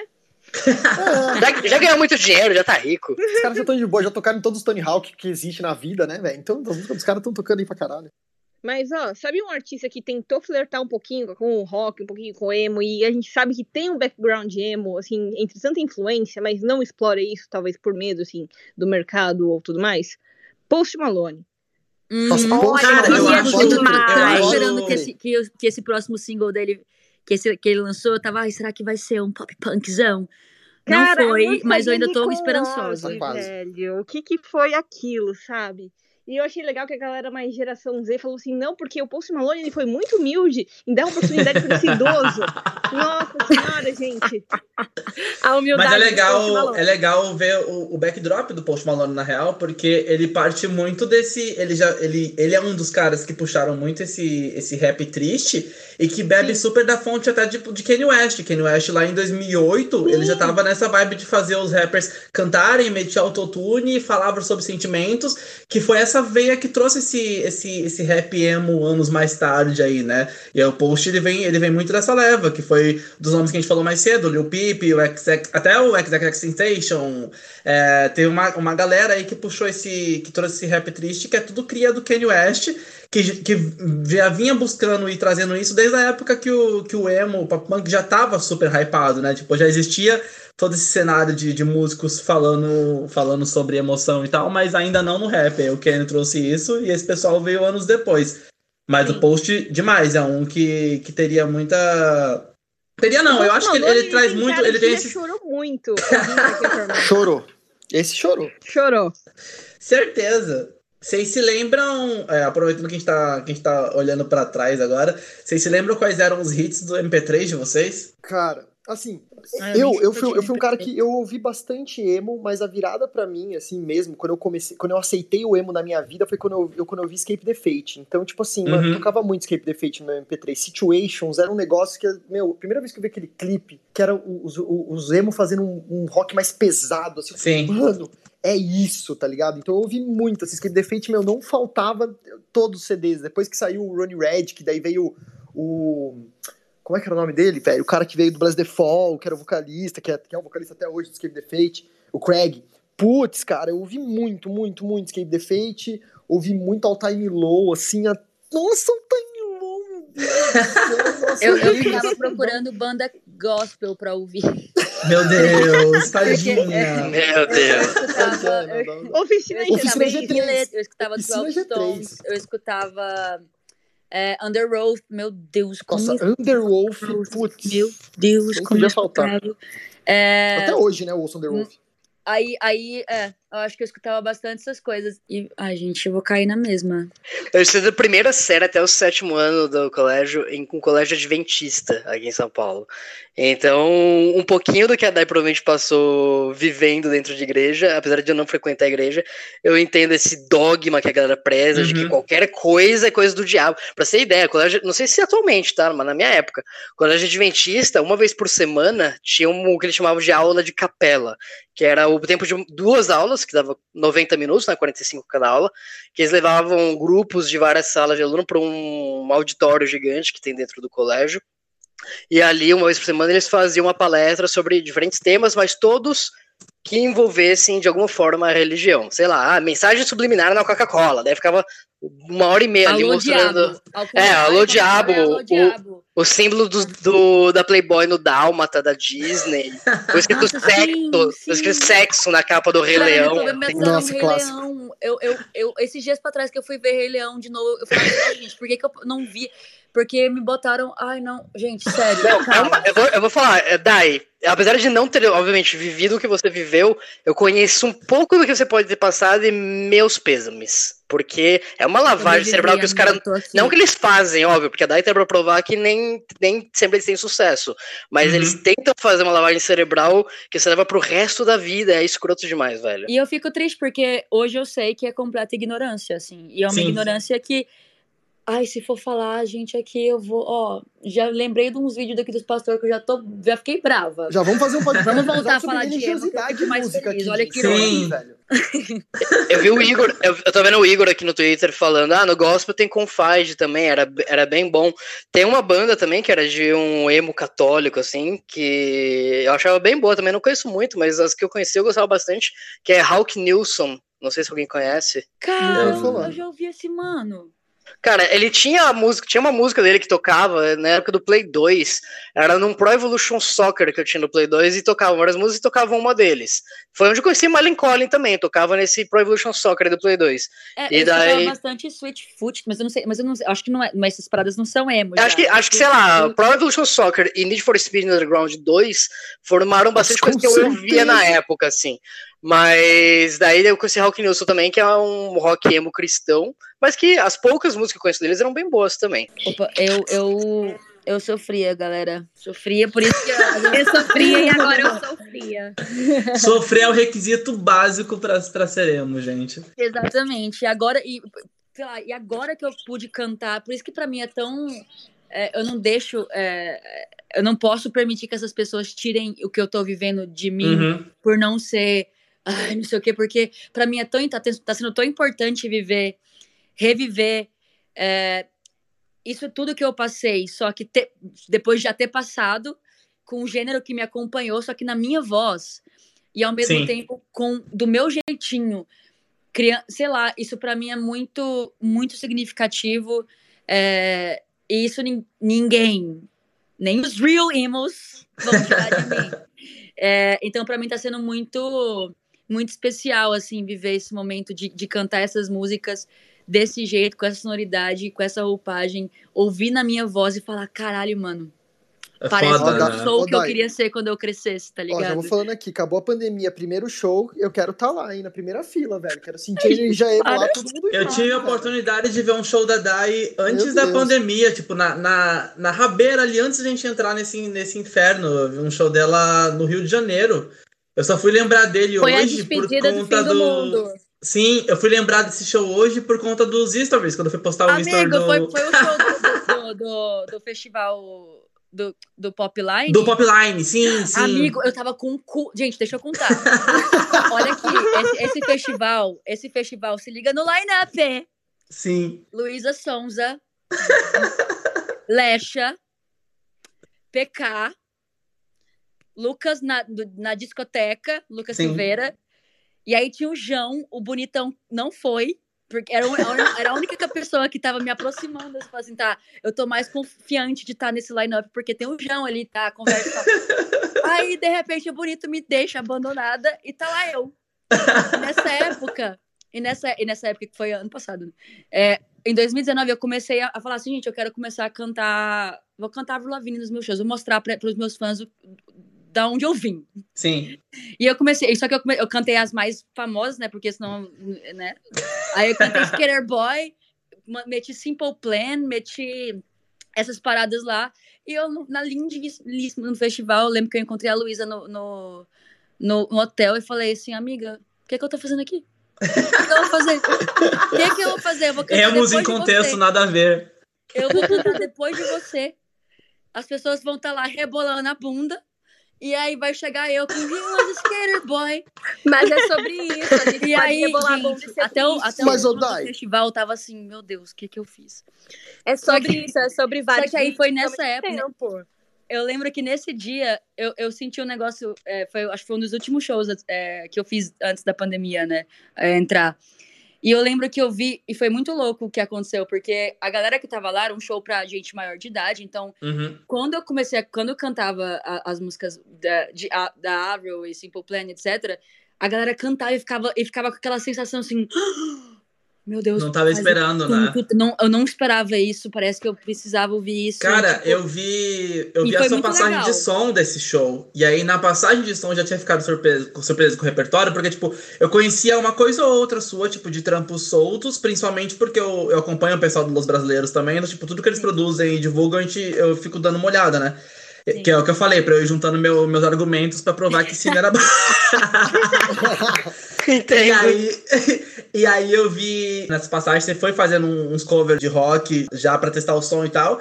E aí foi nesse dia foi, um, foi uma, uma das vezes que eu pensei, eu falei, tipo, caralho, tipo, encaixa muito, tipo, combinava muito já, né? Porque o seu som ainda tinha uma roupagem. Ainda tinha, não, tem uma roupagem bem pop, Sim. mas você ainda não tinha feito essa virada completa, tipo. Não, mas eu queria muito mostrar. Assim, Sim, e aí, tipo, já, já dava para ver. Já dava pra ver que casava muito bem. Você tem uma noção, tipo assim, muitos dos meus fãs, assim, eu, eu, eu cantei pitch nos meus shows e a galera falava assim, nossa, não conheço.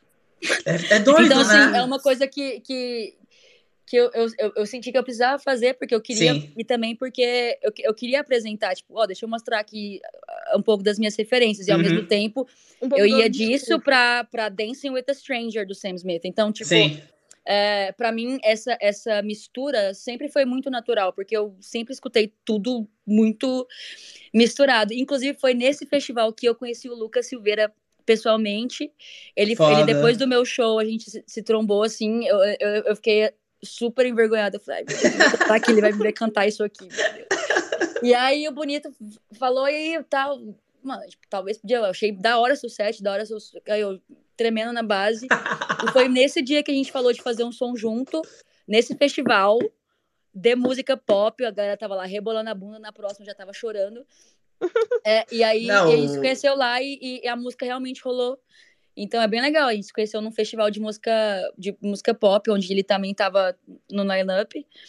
E uma história pra contar aí, uma curiosidade.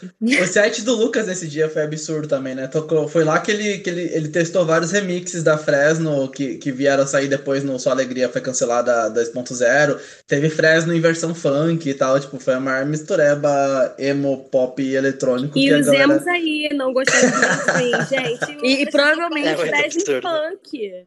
Gente, e ali, e ali naquele festival, aquela galera, é igual que eu falei, a galera que, que, tá, que se, se tá se jogando no funk no, e no pop, que ama diva pop e que vive pela diva pop, mano, nessa. Na, é, em 2000 e, de 2005 a 2000, sei lá quanto, tava chorando as mangas lá, Sim! sabe? Então, tipo, sei lá, mano, muito, muito maluco essa. essa É o que, é o que eu falei, que o, o que mata o rock, o que, que matou o rock e tá matando o rock é o roqueiro. Você pega o capopeiro, você pega o, o fã de diva pop e tal, os caras, a, a banda de K-pop favorita ou a, ou a diva pop favorita lançou uma música, mano, os caras já tá com 500 fancam no Twitter no mesmo minuto que tá no, no, no, no YouTube, já lançaram 500 fancam, já estão streamando até com bot ali pra dar mais stream e tal.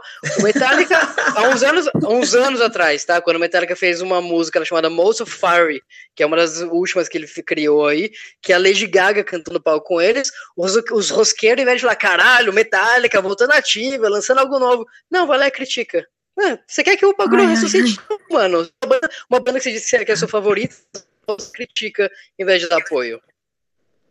É, eu não entendo. É, antigamente o Dai, você falou da, da- de, de tocar no festival pop, mas em 2009, quando a gente tocava nos. Quando a gente ia tocar emo, era, pelo menos em Sorocaba, né? Era no meio dos rodeios, tá ligado? tipo assim, tava rolando um rodeio e no meio do rodeio tinha um dia lá que era o dia do emo, tá ligado? Aí, É que o assim, rodeio é meio triste também, né? Então. Gente, mas eu já me conformei. Rodeio já é triste por, por, por suas coisas, mas assim, era, ou era rodeio, ou a gente ia abrir show, tipo assim, era Fresno e depois era Fernando e Sorocaba, tá ligado? Ah, mano, tipo assim, Estúdio Coca-Cola. Tinha, Tá ligado? É É, tipo, era, era o espaço que tinha pra nós tocar, mano. Era bem. Tipo assim, não tô falando, não tô não, não querendo comparar e, nossa, diminuir, lógico que não, mas é que antigamente era, nossa, era treta pra gente conseguir tocar, velho. Porque eram uns Imagina os cowboy, zoados, tá ligado? Imagina os Não, cowboy querendo ouvir Fernando Sorocaba, deve uma banda emo em seguida, ou antes, tá Nossa, ligado? não, e, eu- e o meu ainda não era nem emo, porque como eu tocava Screamo, né, como eu era do metalcore, puta, era muito mais treta, porque daí começava a berrar no palco, a galera ficava tipo, o que tá acontecendo, O que, parça? que tá rolando O que esse aí? moleque tá fazendo? Uma abrir quebra-brisa. Não sei se vocês lembram daquela banda do, do Fiuk, a Rory. Uma Sim! vez, eu fui abrir sim. pro, uma vez eu fui abrir pro Rory e o Rory tinha passado som, tipo, o Fiuk tinha chegado atrasado. E aí ele chegou, tipo, quando ele foi passar som, a galera já tava meio que entrando no show. Então as minas, a, a galera, né, a, a maioria, a, a- maioria das meninas de 12, 13 anos já tinham visto um pouco do Rory, e aí eu era a primeira banda a tocar, assim, né? E aí eu falei, meu, ferrou, como é que eu vou fazer? Como é que eu vou gritar aqui com, essas, com, a, com a galera de 12, 13 anos, com a mãe aqui? Ah, mano, a gente dá um jeito. Quem quer ver o Fiuk? Quem quer ver o Fiuk? Yes! Todo mundo quer ver o Fiuk! Quem quer aguentar nós aqui? Vamos aí! E toca os emo misturado com os, com os pop punk, e toca os metalcore lá no meio, e, mano, deu certo, assim, mas era assim, a gente tinha que matar um leão por dia quando ia tocar, velho. Tinha que vender os ingressos do Caralho, show e ainda sim, tinha que mano. tocar depois do Fiuk, velho. Tipo a, tipo a Dai depois da Luísa Sonza. Como, como é que você É. mantém a expectativa da galera de- com isso daqui na minha cola, tá ligado? Nossa, muito difícil. Muito, mano. Mas é isso. Agora a gente tá aí escrevendo música pra Luísa também. Então, é Sim, cara, tudo, se, tudo É. se encontra, bicho, tá vendo? Tudo é se sobre conecta no final. Isso, é sobre isso. Cara, mas eu aceitei, eu me conformei. Eu, eu, eu me conformei que eu sou muito pop pra, pro, pro, pra galera do, da cena alternativa. Eu toquei no, no Bananada realizando um sonho, né? Que eu sou de Goiânia. É, e, e eu, eu toquei no Bananada e, tipo, pra eles eu sou muito pop. E no, no, num festival é, como Popline eu era muito alternativa. Sim. Então, assim, gente, a magia de não pertencer me move. Como eu já dizia Total. na minha música. Que Clube dos Sonhos poético. Frustrados. Quer coisa mais emo do que isso? Magia de não pertencer, ó. Streaming Clube dos Sonhos Frustrados, hein, galera? É, e assim, eu aceitei. Eu falei, gente, tá bom. Eu não me encaixo? Tá bom. Então eu não vou me encaixar. Porque é exatamente isso que eu quero. Eu não quero me encaixar. E aquelas, né? É, isso, eu, eu aceitei. Porque, tipo. Vou ocupar o espaço que, que tiver pra ocupar Sim. aí. Porque pra, pra uns eu sou muito pop, pra outros eu sou muito alternativo, pra outros eu sou porra nenhuma.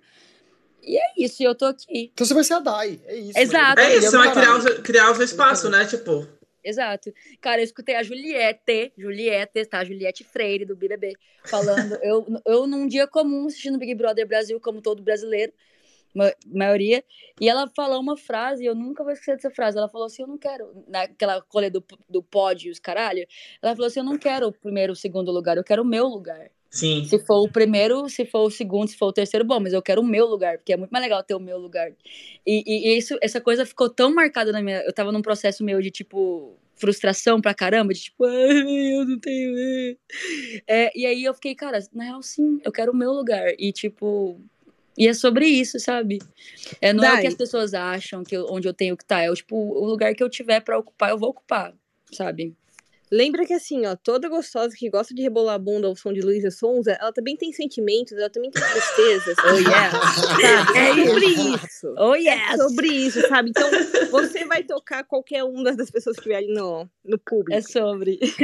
e aproveitando que a gente falou só dos lugares de tocar, eu queria só é, relembrar aqui e lembrar e fazer um minuto de silêncio pela morte do Vans Warped Tour, que foi o sonho de todo emo brasileiro ah. e que não vai ter mais entendeu? E eu não vou poder ir, eu nunca fui e nunca irei mais, velho. Então, assim. É tipo a galera novinha de hoje que nunca vai no hangar, tá ligado? É, tipo a galera. Do... exatamente, velho. Nossa, porque quando, quando morreu o Arp, agora que eu tô mais velho, né? Tá, eu tava, fui pros Estados Unidos uma vez para trampar, eu falei, mano.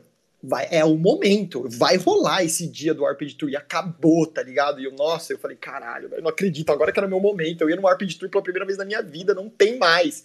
Então, só isso, eu queria registrar mesmo só esse, esse minuto de silêncio aí pelo Vans Warped Tour. Obrigado por, obrigado por várias, várias, já falei, eu vou repetir, já são várias frustrações, show de ninguém. Eu fui no show de ninguém, mano. Hum, Sério, agora eu vou, mas eu vou abrir pra essa galera, foda-se agora. É isso, é cara. É, é esse o espírito. É Sadness and Sorrow tocando no fundo, assim.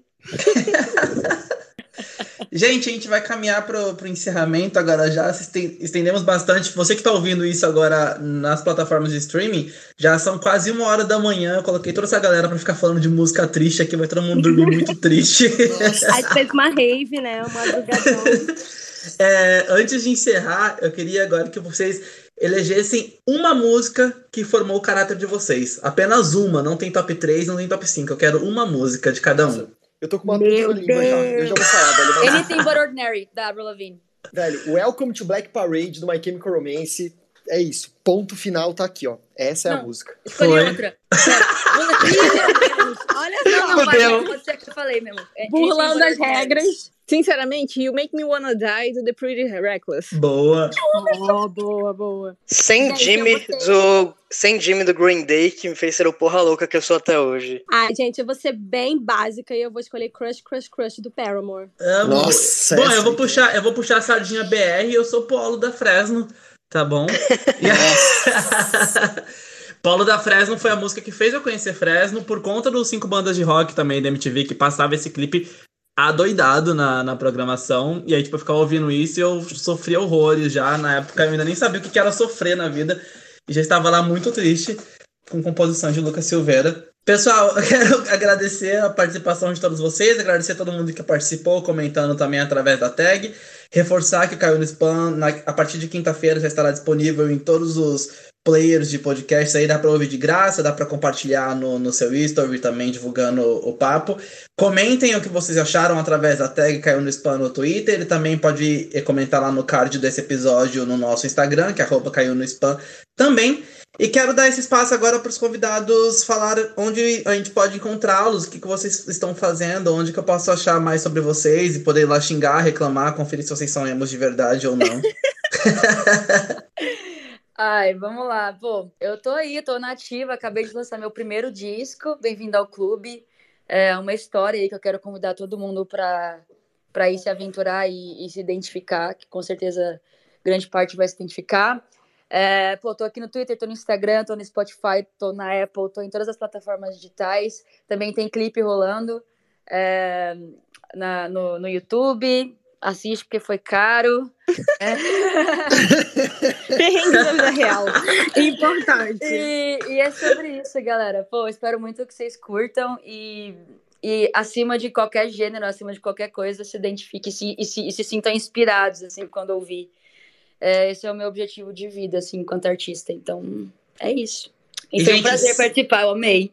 Eu amei essa participação, fiquei muito feliz que, que rolou e deu tudo certo, mesmo com essa mudança de horário e tudo mais. Pessoal que tá ouvindo, que ainda não escutou o disco da Dai, vai ouvir Bem-vindo ao Clube. É um disco muito foda, muito foda. Eu já fui escutá-lo com, com expectativas bem altas e supriu todas as expectativas sem puxar a sardinha por ela estar tá aqui, porque eu já tava comentando isso no Twitter antes da gente se falar. Então, é, realmente é um disco que ficou muito legal. Ele traz muito dessa energia do, do que foi o, o emo e o pop punk, tanto aqui no Brasil quanto, quanto na gringa, mas com esse olhar do. com esse olhar e com essa, com essa essência do que é a música hoje em dia. Então, tipo, mescla muito com trap, mescla muito com pop, tem muitas coisas ali misturadas. Yes. E, e, trazendo, trazendo essa energia que, que vai suprir essa necessidade tanto de quem escutava esse som antigo, quanto de quem tá afim de descobrir essas coisas novas, principalmente nessa nova leva aí de todos os artistas que a gente citou aqui. Então, tipo, a gente fala tanto dessa. dessa a gente tem falado tanto sobre essa, essa volta do emo, falando em artistas gringos, e tem que olhar muito para o que tem sido feito nessa cena nacional, e aí, principalmente pensando dentro dessa ótica pop, a Dai é uma artista que, que tá fazendo isso muito bem. Então, pelo amor de Deus, taca muito stream nessa mulher. Falou melhor que eu, arrasou. Cara, vou falar de mim. Vocês me encontram no Twitter, Instagram, Facebook e na Twitch, principalmente, no Marco AC Serra. Todas as minhas redes são iguais, já para evitar confusão. Na Twitch eu tô lá. Na Instagram é meu ego, lá eu só posto selfie mesmo, foda-se. No Twitter eu falo umas merda que ninguém dá ouvido porque ninguém me segue. Mas na Twitch, de segunda a sexta, eu faço lives de jogos a partir do meio-dia atualmente fazendo lives de jogos NFT envolvendo criptomoedas, ganhos com jogos ao vivaço e tal. Jogos de azar, praticamente. É, e, e, investimentos altos. Uh, e quase os sábados do mês tem baladinha lá no canal. Tem festa de pop, festa de funk, festa de anos 90 até 2010 e mensalmente tem a Emo Revival Online, inclusive ano, mês passado fez a edição de três anos online, e na edição desse mês a gente está repetindo algo que a gente fez no começo da pandemia, um ano atrás. Um ano atrás a gente fez uma edição beneficente, quando surgiu o movimento do Vidas Negras Importam, a gente fez uma edição do Vidas Negras Importam e a gente conseguiu arrecadar R$ 1.200 para o projeto Sobrevivendo ao Corona, onde a gente destinou tudo as doações, que entregava cestas básicas a comunidades aqui de São Paulo que estão com necessidades. E agora a gente, eu estou fazendo para o dia 21, sábado 21, a partir das 4 da tarde, até de madrugada, tudo que a gente conseguir arrecadar, eu acho que dá para arrecadar uns R$ 1.500, eu vou comprar em cobertores para moradores de rua, e ou eu vou entregar eu mesmo, gravar entregando para mostrar, é, com nota fiscal e tudo mais, ou eu vou tentar entrar em contato com o pa, aquele padre Júlio Lancelotti lá, para ver Sim, se ele me, se, se, ou eu entrego para ele, né, eu mostro que eu entreguei para ele, ou o ele me ajuda. da Janaína Pascoal, né? É, ou se ele me ajuda, ou se ele me ajuda a fazer essa distribuição. Eu tava até vendo que o preço de cobertura de casal para morador de rua, que ele pode usar duas pessoas, ou ele se enrolar duas vezes no cobertor para ajudar ele, custa 15 reais. Sei lá, mano, se a gente descolar 1.500 reais numa live, dá para comprar aí 100 cobertores, tá ligado? Já salvam 100 vidas por aí. Então, todo mundo mega convidado pra Emo Revival do dia 21, que vai ser festa beneficente. E é isso. Bora, gente. Ser emo é ajudar. Vambora. Mais, mais do que ficar cobrando carteirinha. É Muito isso, mais. Bom, gente, vocês. O Gay pode ficar por último agora. É, os primeiros, os primeiros serão os últimos, não tem problema. Vocês me no Twitter, assim, sempre palpitando de música, sobre tudo que tá acontecendo, assim, no mundo no geral, sobre todos os gêneros possíveis que eu seja capaz de opinar. É, eu moro aqui no Twitter, é, praticamente. E também tô sempre lá no Rocking Bold no Instagram e no Twitter, é o mesmo user, arroba Bold, que você vai encontrar lá sobre todo tipo de gênero de música que você conseguir imaginar, desde K-pop, desde pop, rap, trap, é, e, lógico, rock e emo. Tanto que lá você vai encontrar uma entrevista com a própria Dai. E que episódio polêmico participamos aqui, né, meus queridos? então sigam a gente, me sigam no Twitter, me sigam no arroba Bold, porque, cara, é muito difícil a gente crescer organicamente falando sobre cultura numa época em que ninguém gosta de ler, todo mundo gosta de consumir vídeo e gosta de consumir rápido. Então, se você gosta de umas análises assim mais apuradas, o Rocking Bold foi feito para você. Maravilha, foi bonito essa propaganda. Gostei, porra, legal. Gable, vai que é tua. Eu sou Gable aí, gente. Eu jogo videogame. Não, mentira. Todo mundo com definições super elaboradas. E eu jogo videogame. Eu jogo videogame. Não, gente, eu sou o Gable aí, mano. Eu, eu jogo videogame de segunda a sexta em live, mas se você me seguir nas redes sociais é tudo Gable, é Instagram, Twitter, mano, tô sempre lá groselhando, falando bosta. Sempre ouvindo um som, tipo, sempre tô fazendo um som também em live, sempre tocando violão, tô, comprei uma bateria eletrônica agora, quero fazer umas lives de loop station, de sabadão aí também, fazendo uns negócios diferentes. Sempre rola emo, porque sempre que a galera pede, mano, rola for fun, rola Fresno, então tô sempre tocando. Tem um projeto solo também, que é um emo, um emo acústico, que é, chama Agora Só. Então, quem quiser procurar aí no, no, no, Spotify, também tá mega convidado. Minha banda não existe mais, acabei a banda de metalcore, a banda dá muito trabalho, é mais fácil fazer sozinho. Então, Agora Só, quem quiser procurar. E nas redes sociais é Gable aí. Me assiste na Netflix também, que eu participei de um reality show, que chama The Circle Brasil. Ah, Marco, esse momento é seu. Esse momento é meu, Gable. Esse momento é meu. É isso, eu, eu torci por você, cara. Obrigado, eu, gente. Eu fiquei muito Inclusive, feliz quando o Chintel me falou que você ia participar. Ah. Meu amigo João Guilherme, que tá ouvindo, ele falou na tag pra você é, que tem que rolar uma versão The Circle BR All Stars e você tem que ir com certeza. Porra, Só dessa vez eu ganho. Dessa vez eu ganho, velho. Pelo amor de Deus. Olha o spoiler pra quem não viu, mas olha só. A última vez, a última vez que eu torci tanto pra um emo, um reality show, foi pro Rafinha no BBB. Nossa. Então...